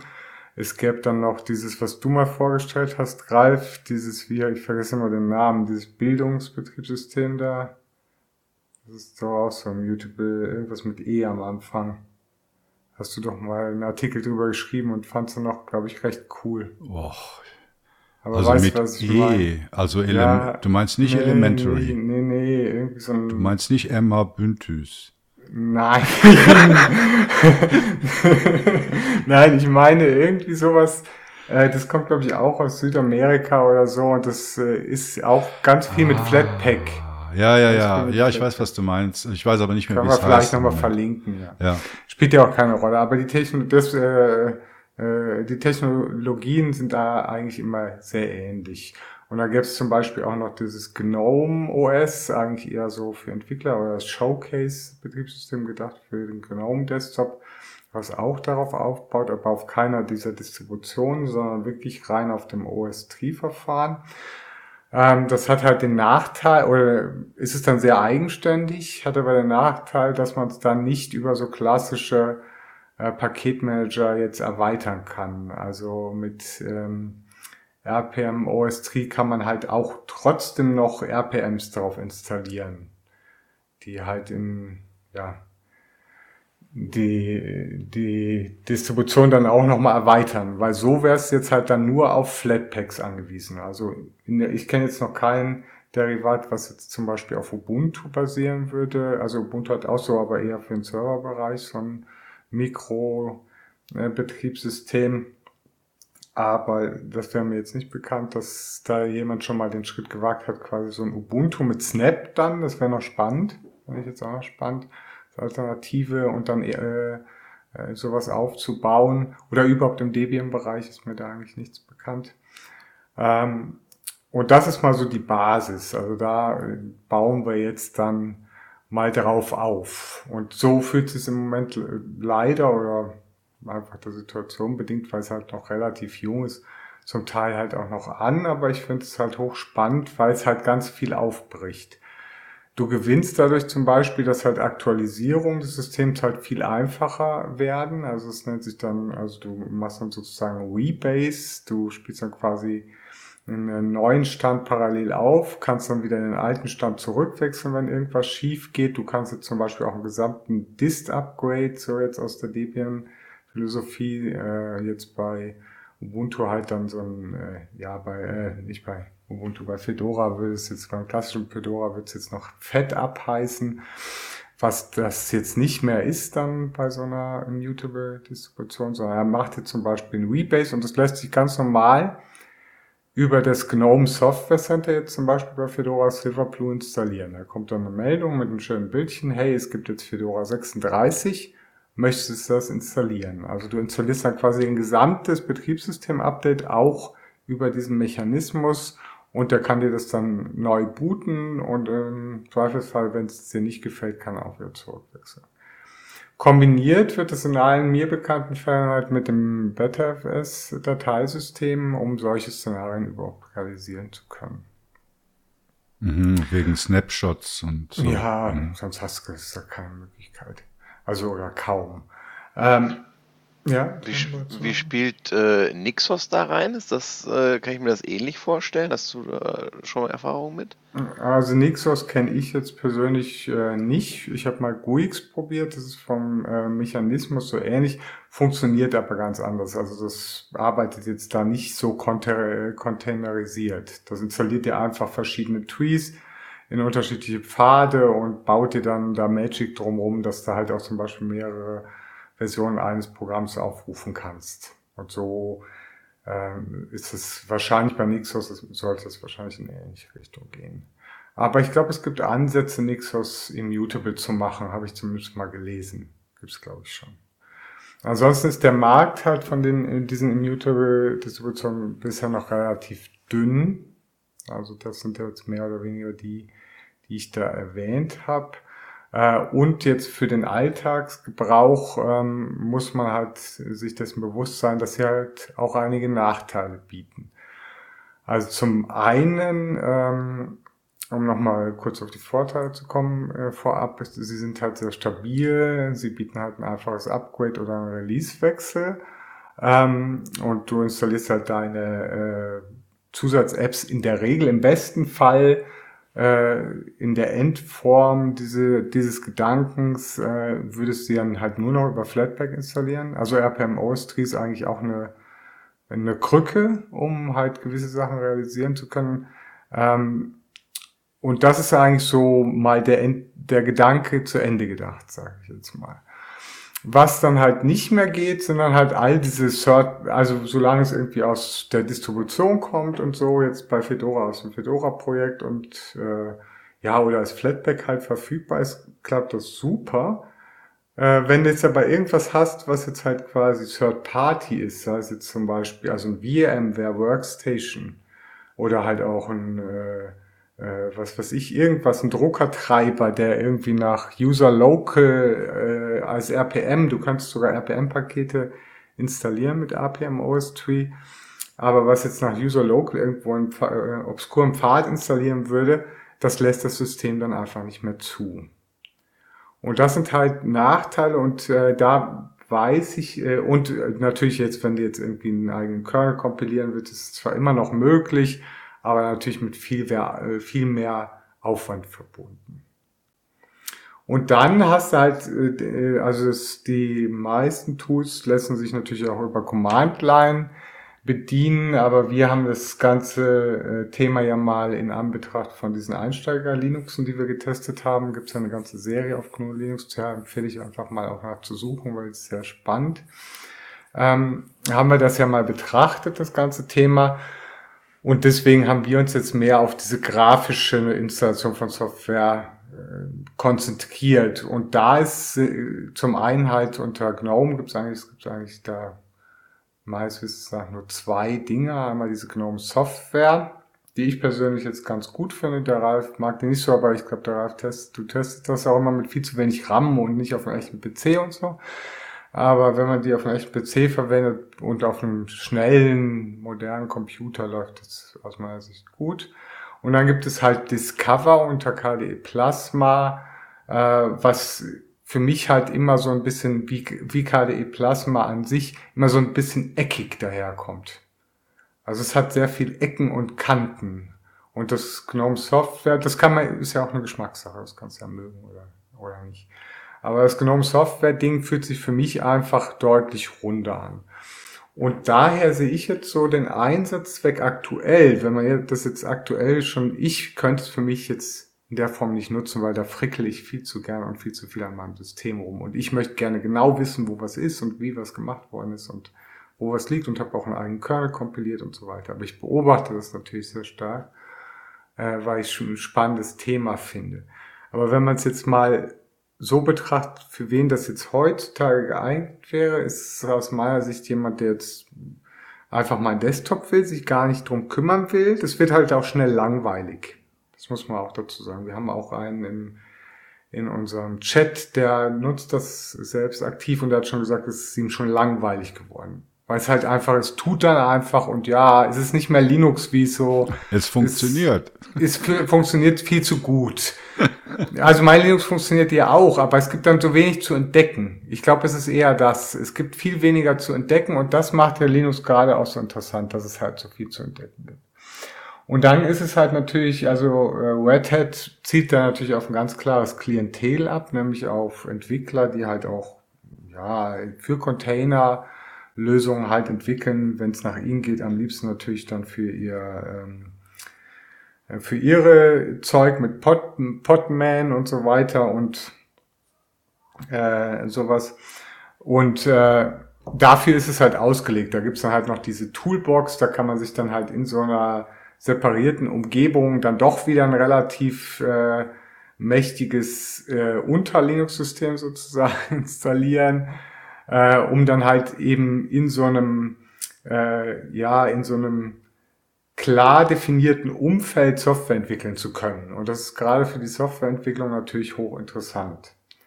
Wenn man das mal außen vor lässt, weil wenn man jetzt schaut, wir haben ja Einsteiger Linux so betrachtet, wenn man das nochmal unter dem Blickwinkel anschaut, dann ist halt der typische Einsatzzweck, wenn alles funktioniert, wenn eine Hardware mit den Treibern, die Linux selber mitliefert, funktioniert,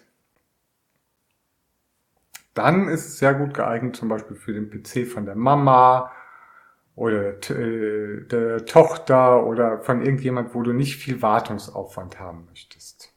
Wie ist das mit den Treibern? Also angenommen, die Treiber jetzt zum Beispiel für einen Drucker, die gäbe es als RPM-Pakete. Ja, dann wäre es über ja, RPM-Overlays aber doch möglich. Naja, das kommt dann sehr darauf an. Also das musst du wirklich ausprobieren. Da hatten wir ja dann eben einen, der dann auch im Kommentar geschrieben hat, äh, zum, ich glaube, ich weiß nicht mehr, ob es zum Silverblue-Artikel war oder sowas, hat einer dann rumgemotzt. Äh, das wäre ja alles Humbug, weil er könnte seinen obskuren Druckertreiber nicht installieren, der wirklich irgendwie dann auch noch äh, ähm, x86 und nicht 64-bittig war und dann halt eben so ein RP, war zwar schon irgendwie in, in, einen, in eine Datei geschnürt, die man als RPM bezeichnen könnte, aber die hat halt keinerlei Standards gefolgt. Und das hast du halt bei Third-Party-Software immer.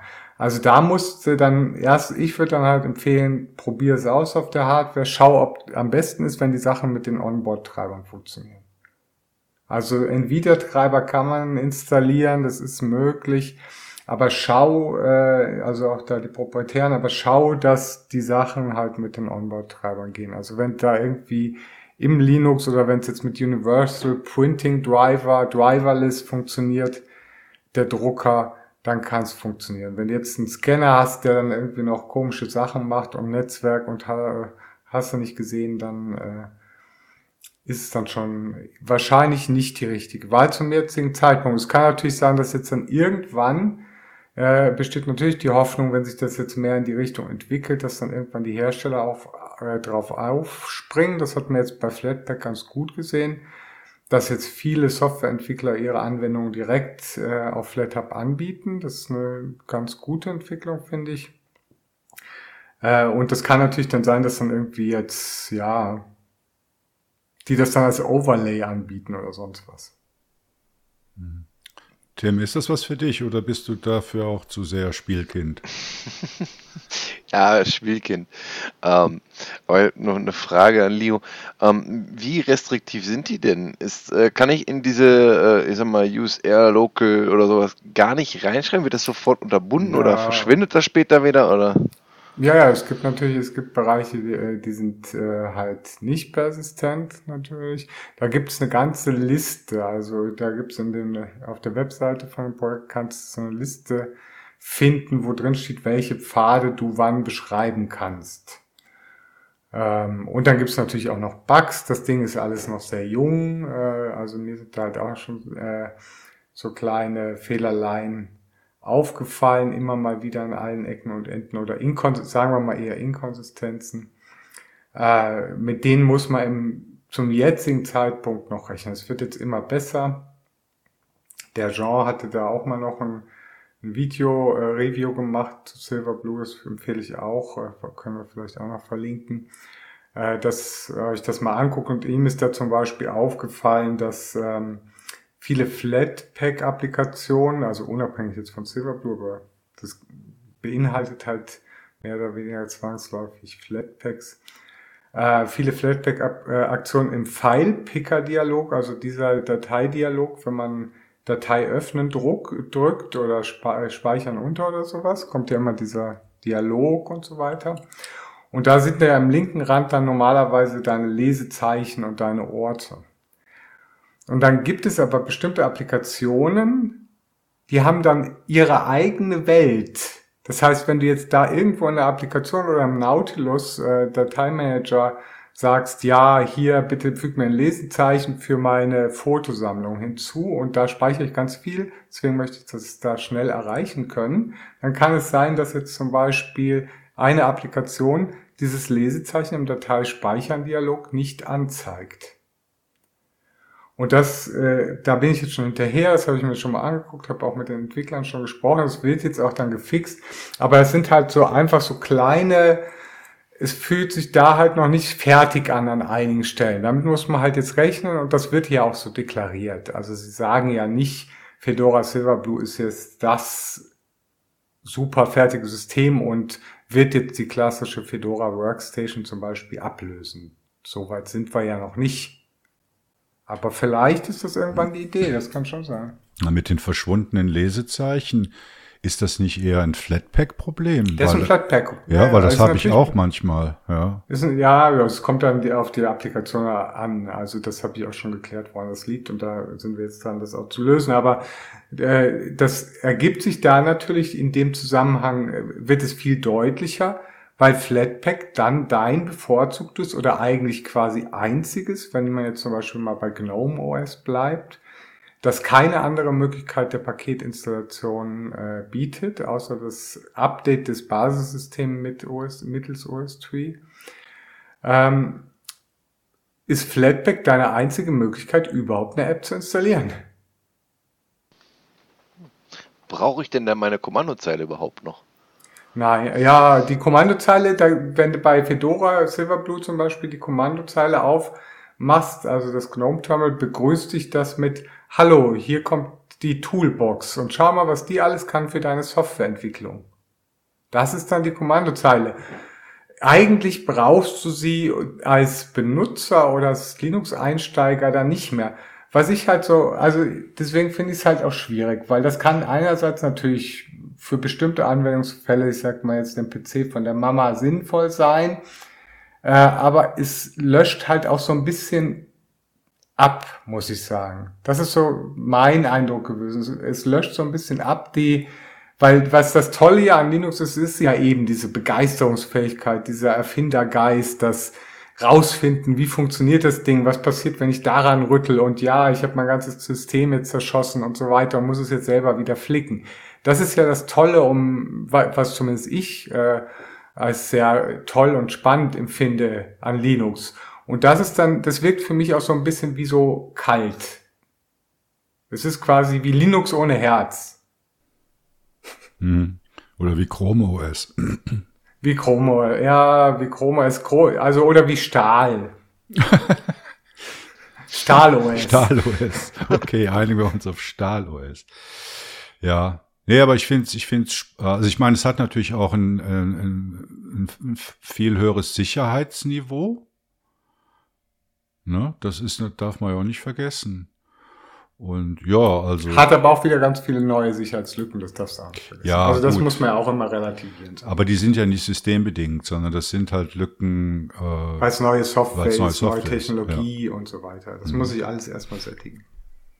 Ja. Aber vielleicht kriegt man das ja auch wieder äh, vielleicht kriegt man es ja auch wieder bisschen, sage ich mal, wärmer gestaltet, dass es sich nicht so äh, allglatt anfühlt, das ganze Ding. Vielleicht gelingt, aber ich glaube halt, wie ich Red Hat kenne, wollen die das gar nicht. Red Hat ist ja auch eher ein kühles Unternehmen. Hm. Ja, gut, interessant. Dann sind wir mit unseren drei Köpfen und drei Themen durch, aber ist noch nicht Schluss, weil wir haben ja mit einem Finanzthema, da Blockchain, äh, Bitcoin und so angefangen und wir hören auch mit einem Finanzthema auf. Und zwar geht es in unserem äh, heutigen Interview um den Gnutaler. Viel Vergnügen beim Interview. Zum heutigen GLN-Interview begrüße ich ganz herzlich Christian Rothoff und Florian Dold. Guten Abend, ihr beiden. Mögt ihr euch kurz vorstellen? Ja, äh, ich bin Christian, ich bin GNU-Maintainer für GNU Taler. Und was GNU Taler ist, das werden wir nachher noch hören. Ähm, und Christian, wie ist es bei dir? Womit bezahlst du deine Brötchen? Womit bezahle ich meine Brötchen? Äh, mit der Entwicklung von GNU und ab und zu auch ein bisschen äh, professoriale Tätigkeiten an der Berner Fachhochschule. So habe ich das gar nicht gemeint. Ich dachte, du sagst jetzt ja, ich kaufe meine Brötchen mit GNU Taler. ja, das möchte ich gerne, aber das sind wir noch nicht. Ja. Ähm, wir reden ja heute über GNU Taler und die meisten der Hörerinnen und Hörer können sich darunter vermutlich gar nichts vorstellen. Könnt ihr mal so einen allgemeinen Überblick über die heutigen Zahlungssysteme geben? Naja, also ich würde mal unterscheiden, wir haben erstmal analoge und digitale Zahlungssysteme. Analog verwenden wir in der Praxis eigentlich nur das Bargeld, würde ich jetzt mal behaupten. Ähm, so exotische Sachen wie ich bezahle mit Diamanten oder Gold, naja, ich bin nicht im Waffenhandel tätig, insofern das ist, äh, äh, trifft wohl die wenigsten. Und digital haben wir in der Praxis eben auf der einen Seite Sachen wie Kreditkarten, Debitkarten und in einigen Fällen dieses Single-Provider-System, wo man einfach einem Provider äh, einen Account hat, wie bei PayPal, wo dann eben von dem Provider von einem Account auf einen anderen Account abgebucht wird. Und wir haben, sage ich mal, die bezahlen mit den Tech-Integratoren, Apple Pay, Google Pay, Samsung Pay, die jetzt in der Regel auf den bestehenden Kreditkartensystemen äh, nochmal ihre Technik draufstülpen, um da auch noch ein bisschen mitzuverdienen. Mhm. Und wie lassen sich jetzt neue Erscheinungen, also Kryptogeld, äh, Diem, ähm, Bitcoin, wie lässt sich das einordnen in das Gefüge? Na, da Keine Bezahlsysteme, würde ich sagen. Damit bezahlt man doch nicht, damit spekuliert man. Ja, und außerdem sind das alles eben neue Währungen. Ähm, vorher bei den Systemen, die Christian erwähnt hat, äh, geht es ja darum, irgendwie Euros oder Dollars zu transferieren und solche Sachen wie Bitcoin oder Diem sind halt einfach eine neue separate Währung. Und bezahlen kann man damit in der Praxis auch nicht gut. Weil wenn man mit Bitcoin versucht, im Laden zu bezahlen, wird erstens Krachen dran scheitern, dass die meisten die gar nicht erst annehmen. Und wenn Sie sie annehmen, müssten Sie eine Stunde auf den Bezahlvorgang, auf den Abschluss warten. Und normalerweise möchte ich vor einer Stunde aus dem Laden wieder raus. Und das ist ein inhärentes Problem bei diesen Währungen oder wie kommt das? Sind die gar nicht zum Bezahlen ausgelegt? Die sind nicht zum Bezahlen ausgelegt, die sind so ausgelegt, äh, Geldwäsche zu betreiben, internationale Finanzregulierungen zu umgehen, Betrug zu ermöglichen und äh, durch Spekulation äh, Kursverwerfungen zu produzieren, die dann äh, Großinvestoren in diesen Währungen ausnutzen können, um Profite zu schlagen. Jetzt seid, ich weiß nicht, Christian, ähm, Florian, darf ich euch als Väter des GNU Thaler Projekts bezeichnen? Mhm. Ähm, genau, dann könnt ihr bitte mal so grob erklären, bevor wir dann in die Details gehen, äh, was der GNU Thaler ist oder was das GNU Thaler Projekt ist? Ja, also GNU Thaler ist ein digitales Bezahlsystem, keine Cryptocurrency, mit dem man mit freier Software auf Basis von offenen Standards äh, elektronisch bezahlen kann, wo eben dabei darauf geachtet wurde, dass ich als Bezahlender Datenschutz habe. Das heißt, meine Identität brauche ich nicht preisgeben. Ähm, gleichzeitig aber auch auf regulatorische Anforderungen Wert gelegt wurde, zum Beispiel, dass eben derjenige, der Geld bekommt, gegenüber dem Staat transparent ist, keine illegalen Geschäfte machen kann, keine Erpressung machen kann und seine Steuern zahlen muss. Wann wurde das Projekt gestartet? Also gestartet hat das als, naja, erstmals ein Studentenkursprojekt, so ungefähr in 2014 war das. Da hieß es damals auch noch nicht Thaler und auch noch nicht GNU-Thaler. Und nach diesem Projekt hat sich das halt dann äh, weiterentwickelt und ich habe letztendlich als Doktorand an dem Projekt weitergemacht und dann im Jahr 2019 meine Promotion dazu abgeschlossen, zu dem Systemdesign und den kryptografischen Protokollen dahinter. Und gerade versuchen wir das halt jetzt auch auf äh, kommerzieller Ebene zu deployen, also dass man GNU-Taler irgendwann mal auch wirklich dafür verwenden kann, um mit Euros zu bezahlen oder mit Dollars oder äh, je nachdem in welchem Land oder mit welcher Bank äh, oder Zentralbank wir das letztendlich dann ausrollen können. Man kann aber natürlich auch den Beginn des Projektes ein bisschen anders legen. Ganz brutal könnte man sagen, das Projekt hat 1989 begonnen. Damals hat ein gewisser Herr David Schaum die ersten kryptografischen Grundlagen gelegt. Das System hieß damals DigiCash, war proprietär und wir haben dann die 25 Jahre abgewartet, wie das patentiert war. Und als die Patente abgelaufen sind, haben wir dann verbleibende kryptografische Probleme Florian lösen lassen und das System als freie Software umgesetzt. Insofern also die Wurzeln des Systems gehen noch viel weiter zurück.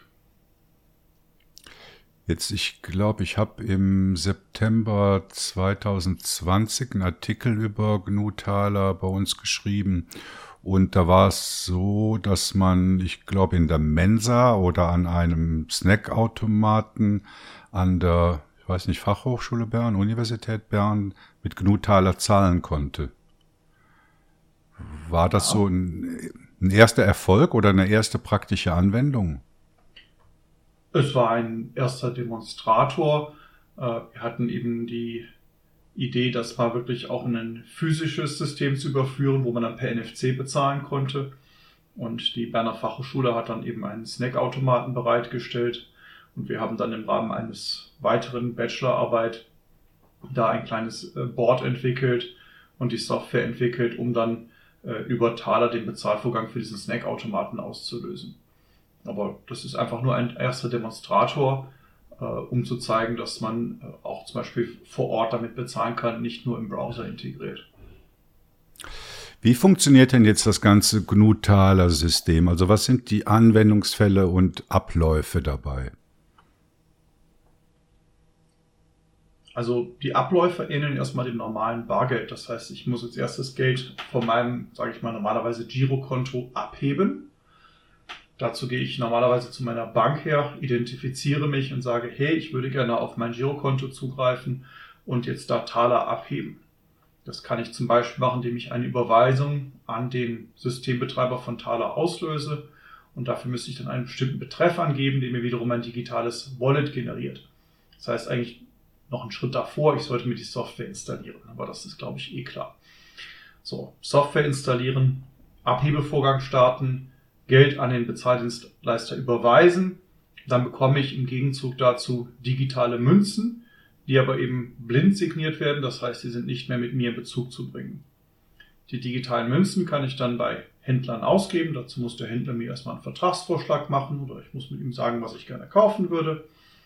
Kann das dann mit meinen digitalen Münzen signieren, den Vertrag damit annehmen und dem Händler werden dann äh, die entsprechenden Beträge gutgeschrieben und der Händler kann sich dann entscheiden, mit welcher Frequenz, wie schnell er die auf sein Girokonto äh, gebucht haben möchte, damit die Exchange-Transaktionen aggregieren kann.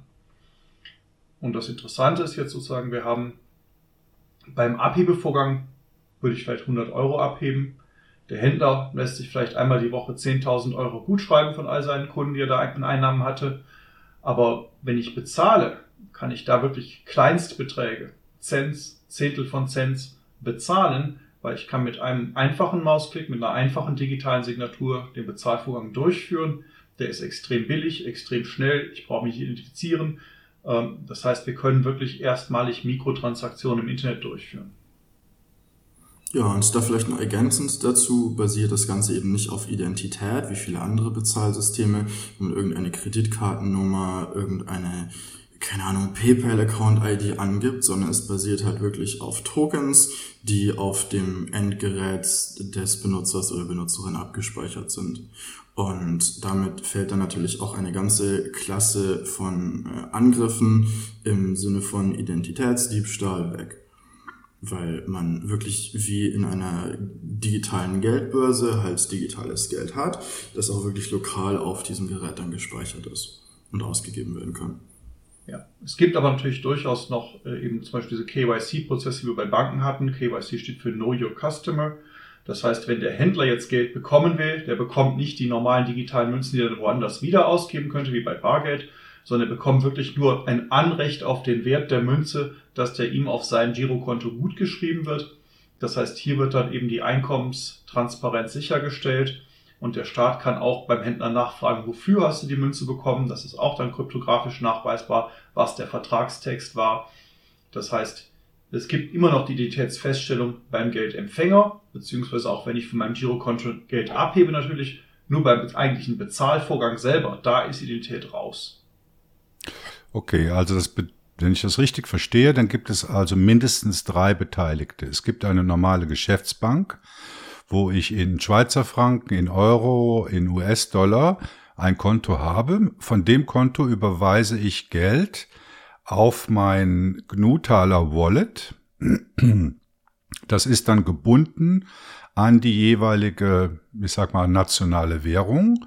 Also ich bekomme für die 100 Euro, die ich da übertrage auf das Wallet, einen gleichbedeutenden Betrag oder Schlüssel in Taler äh, überwiesen. Mit diesen Talern kann ich dann äh, Zahlungen leisten gegenüber eines Händlers.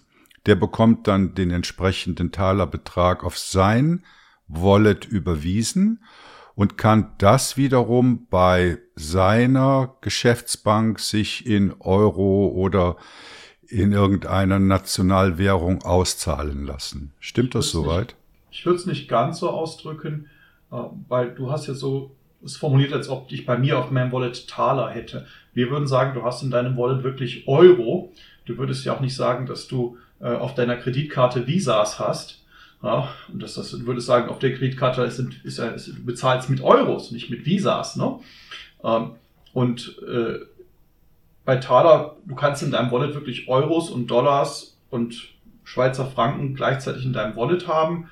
Äh, und das ist eben eins zu eins der Gegenwert zu einem Euro oder einem Franken oder einem Dollar. Und der Händler wird dir eben eine Rechnung in Euro oder Dollar stellen. Taler ist das Bezahlsystem. Das ist der Name der Technik. Das ist nicht der Name der Währung. Genau, dann noch ergänzend dazu geht das Geld nicht wirklich in das Wallet vom Merchant, sondern es wird dann letztendlich direkt auf das Bankkonto von dem Merchant aufgebucht, wenn der Merchant eben diese, äh, ich sag's mal, Erlaubnis, äh, diesen Coin äh, anzunehmen, dann bei der Exchange abgibt. Also ein Kunde oder Kundin hat äh, ein Wallet, aber ein Merchant nicht.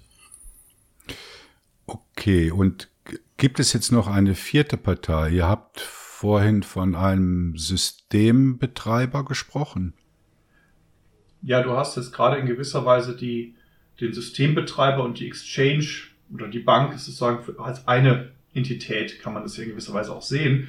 Denn äh, ich muss ja, äh, habe ja ein Bankkonto, wo die Liabilities, also die ausstehenden äh, Taler Geldmünzen irgendwo liegen müssen, bis ich sie dann einem Händler überweise. Das heißt, wenn ich als Kunde würde das Geld von meinem Girokonto an den Systembetreiber überweisen und dann würde der es dem Händler später überweisen. Und so lange muss das sozusagen auf einem Sperrkonto bei dem Systembetreiber liegen.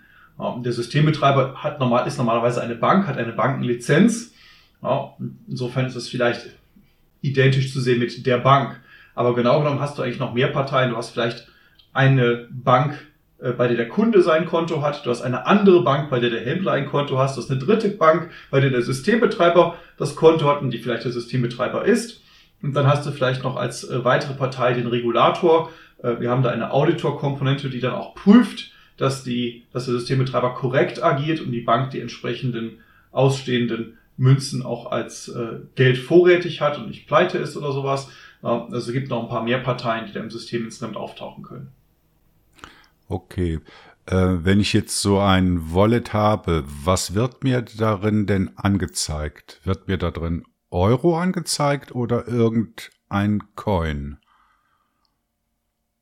Aha. Das heißt, der Anwender kommt eigentlich überhaupt nicht mit irgendeinem neuen Währungsbegriff in Berührung. Es bleibt immer noch, also angezeigt wird die jeweilige Nationalwährung oder was, was immer er oder sie nimmt.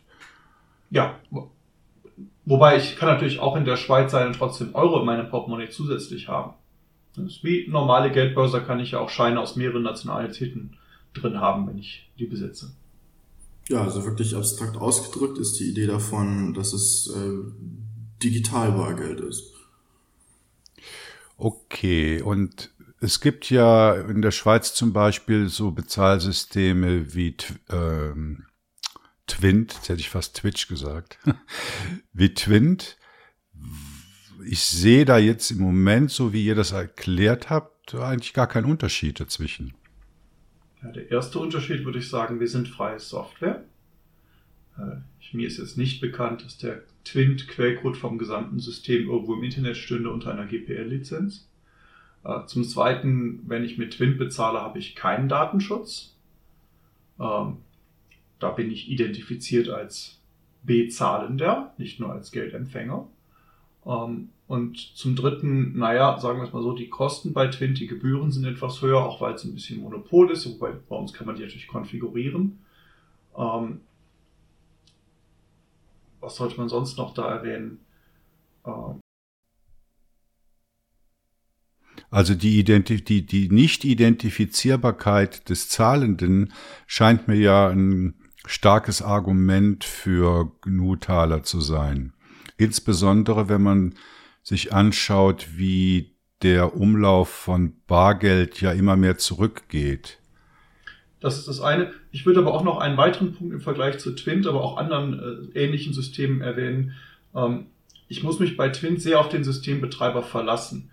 Äh, bei Thaler werde ich sammle ich sozusagen auf meinem Gerät kryptografische Beweise, was ich abgehoben, was ich bezahlt habe und so weiter. Wenn ich mit einer Kreditkarte bezahle und der Händler bucht mir was falsch ab, naja, ich habe das Terminal vom Händler vor mir sehen, ich habe es nicht auf meinem Gerät mit meiner Software, die ich kontrollieren kann, wo mir der Betrag angezeigt wird. Das heißt, das ist ein bisschen schwieriger, das nachzuvollziehen und gerade auch im Betrugsfall, dass wenn ich das nicht war, jemand anders hat mir das, was ich, die Karte geklont oder sowas. Das ist immer viel schwieriger, dann da äh, diese Fälle aufzuklären. Wohingegen bei uns, weil ich mich gar nicht identifizieren muss, ist die einzige Anforderung, dass ich eben die Kontrolle über mein Gerät haben muss. Das ist in meiner Verantwortung, aber ich verlasse mich nicht darauf, dass der Händler da ein ordentliches Payment Service Terminal hinstellt. Ich verlasse mich nicht darauf, dass der Händler sein PCI DSS Kreditkarten Security richtig gemacht hat oder sonst irgendwas. Ja, jeder Teilnehmer ist für sich verantwortlich und wenn er sich um seine Daten gut gekümmert hat, dann kann ihm auch nichts passieren. Und angenommen, ich habe jetzt fälschlicherweise Geld überwiesen. Kann ja mal passieren. Was für Möglichkeiten habe ich dann? Äh, also die Sache ist die, der Empfänger ist ja identifiziert. Äh, es gibt zwei Möglichkeiten. Die eine ist, der Empfänger tritt freiwillig vom Geldempfang zurück. Wir haben im Taler die Möglichkeit, Refunds zu geben im Protokoll eingebaut. Äh, solange der Händler sich das Geld noch nicht vom Systembetreiber hat auszahlen lassen, kann er selber freiwillig sagen, ich würde gerne dem Kunden das Geld zurückerstatten. Das ist die, sag ich mal, die einfache, kulante Möglichkeit. Und die zweite Möglichkeit ist natürlich, dass einem immer im Zweifelsfall der Rechtsweg offen bleibt. Ja, aber es ist nicht möglich, dass ich habe dem Händler bezahlt, die Transaktion ist erstmal final, es sei denn, der Händler tritt freiwillig zurück. Okay, verstehe. Ähm, wenn wir jetzt mal wieder ein bisschen auf den Projektverlauf und die bisher erreichten Ziele schauen, wo steht ihr mit dem Projekt zurzeit? Also wir haben eigentlich die wichtigsten Softwarekomponenten alle implementiert und das Protokoll selber ist äh, relativ stabil. Wir sind jetzt noch dabei, ein paar Features hinzuzufügen, aber das Bezahlen, Abheben, Wechselgeld geben, Refunds, äh, auch System wieder abschalten können, sicher, das ist alles implementiert. Wir haben auf den wichtigsten Plattformen für die Browser eine Web-Extension, wir haben für Android eine App, wir haben für die Händler ein Backend, für die Händler ein Frontend, dass sie es mal sehen können. Wir haben eine Integration in WooCommerce Shop gemacht, wir haben eben das Bezahl-Backend. Und wir haben eine Komponente zur Anbindung an die realen Banken sowie eine Implementierung des Auditors, der eben die Buchprüfung bei der, beim Systembetreiber macht. Äh, was jetzt noch, ja, das ist das, was wir haben. Habe ich was vergessen, Florian? Äh, nee, das war eigentlich ziemlich umfassend. Ja, Backup und Recovery. Also jetzt haben wir noch um, auch um sowas nicht noch gekümmert, dass eben der Kunde zum Beispiel ein Backup von seinem Wallet machen kann. Da haben wir auch Protokoll-Design-Sachen und Komponenten für entwickelt. Gibt es denn äh, bereits Banken, die das System unterstützen, einsetzen, anbieten? Äh, wir haben, äh, reden mit zwei europäischen Banken im Moment, die äh, das System teilweise in ihre Datenzentren, ich weiß nicht, inwieweit alle Komponenten, glaube ich jetzt nicht, aber äh, umimplementiert haben und äh, die eben auch dabei sind, das an ihr Kernbankensystem anzudocken. Da gibt es zum Teil noch äh, Sachen, die wir lösen müssen, je nachdem, von welcher Bank wir reden. Und äh, äh, die dann natürlich auch äh, das Ganze noch durch die Regulatorik durchpeitschen müssen. Denn eine Bank, die kann nicht einfach ein Bezahlsystem in Betrieb nehmen. Die muss erst sicherstellen, dass alle regulatorischen Auf Anforderungen geklärt und erfüllt sind. Und das ist im Moment der Prozess, äh, in dem diese Banken drin sind und äh, der kann dauern, sage ich jetzt mal. Und muss meine Bank zwingend das System unterstützen oder kann ich auch einfach hingehen und sagen, ja, ich überweise jetzt von meinem Girokonto einen bestimmten Betrag auf mein Wallet. Geht das nur, wenn die, wenn meine Bank das unterstützt oder spielt das keine Rolle? Also solange es im gleichen Währungsbereich ist, spielt das keine Rolle. Natürlich. Das, ich, ich muss auf das Konto des Systembetreibers überweisen können. Das heißt, wenn ich jetzt eine Bank in der Schweiz hätte, aber ich habe mein Konto in der Eurozone, kann ich ja an die Schweizer Bank Geld überweisen, theoretisch, ja, auch aus der Eurozone. Ähm, dann würde ich aber Schweizer Franken bekommen und nicht Euros, weil bei der Überweisung durch, über die Währungsgrenze wird natürlich dann von den Banken konvertiert werden. Äh, und was dann noch kommt, ist gegebenenfalls, äh, kann es sein, dass die Bank regulatorische Auflagen hat.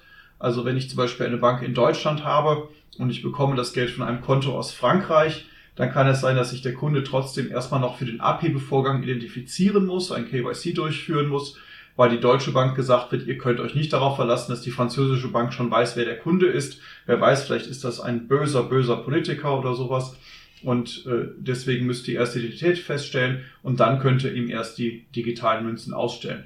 Aber das sind dann eher so regulatorische Anforderungen, die gegebenenfalls bei Cross-Border äh, beziehungsweise bei Fremdbanken ab bestimmten Beträgen äh, fällig werden. Aber im Prinzip braucht man nicht das Konto bei der gleichen Bank haben, wie das System betreibt.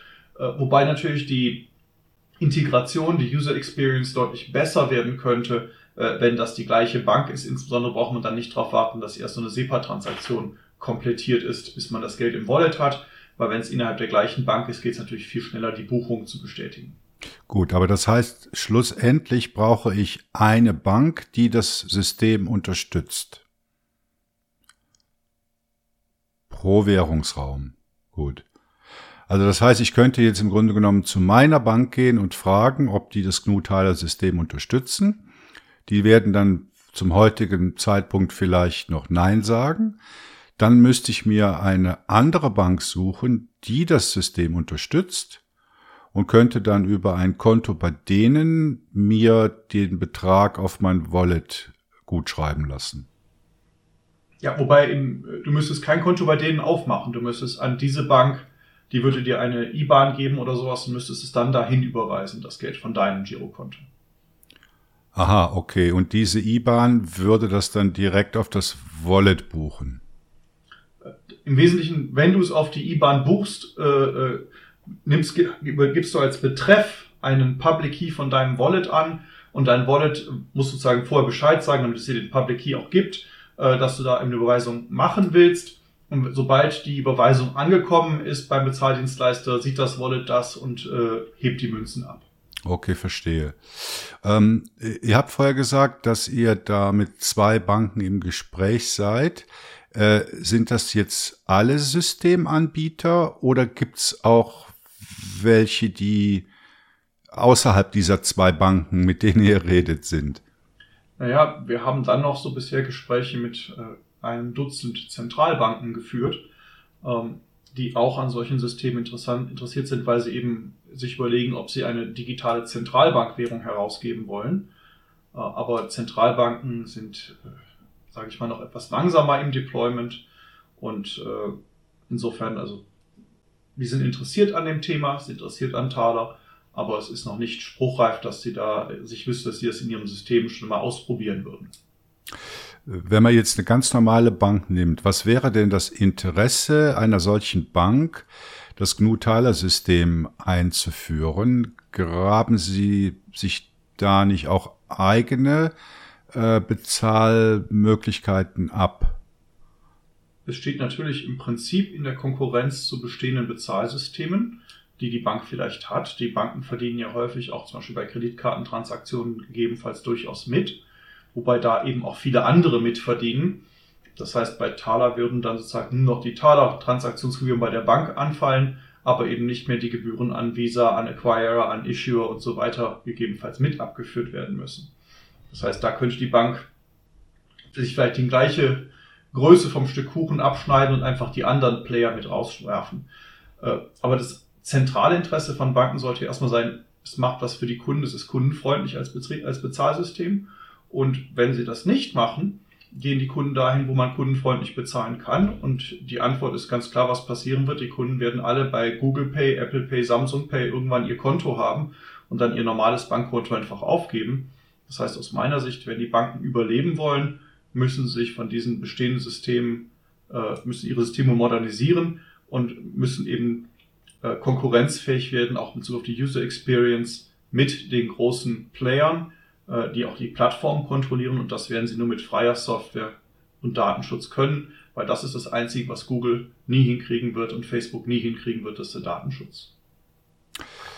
Wenn jetzt unsere Hörer und Hörerinnen denken, oh, das klingt ja interessant, das möchten wir gerne einmal ausprobieren, gibt es Möglichkeiten, das auszuprobieren?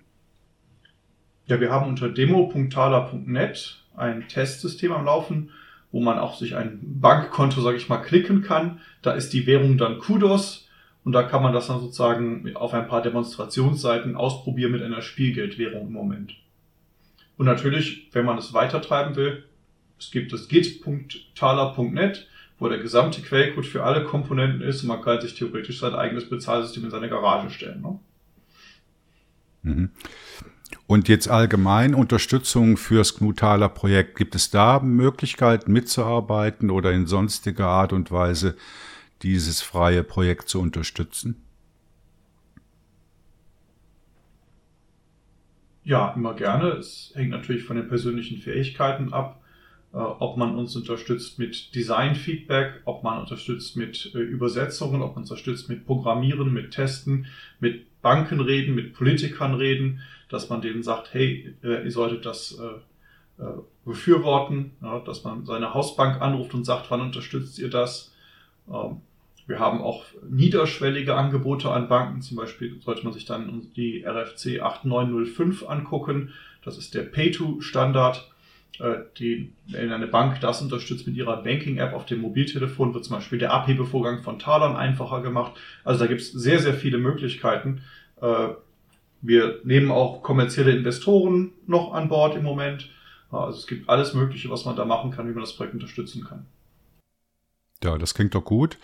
Also wer zugehört hat und sich dafür interessiert, äh, in den Show Notes findet ihr alle relevanten Links zum GNU-Teiler-Projekt. Ähm, Christian, Florian, ich bedanke mich ganz herzlich für das Interview, wünsche dem Projekt viel Erfolg und äh, besten Dank, dass ihr heute dabei wart. Gerne. Vielen Dank, gerne. Ja, das war die Folge 20 vom äh, Linux News Podcast. Äh, ihr könnt uns kontaktieren. Euer Feedback ist uns wichtig. Ihr könnt das über Matrix, Telegram, Mastodon oder per E-Mail machen. Die äh, Adressen findet ihr alle auf unseren Webseiten. Wir sind auch froh, wenn ihr bei uns mitarbeitet. Ihr wisst, wir sind eine kollaborative Plattform. Ihr könnt äh, schreiben oder auch mitsprechen im Podcast. Ähm, ja, Tim hat das ja heute zum ersten Mal gemacht. Ähm, ja, dann bedanke ich mich ganz herzlich bei der Leo, bei Tim Danke. und bei allen Hörern und Hörerinnen. Bis bald. Bis bald. Ciao.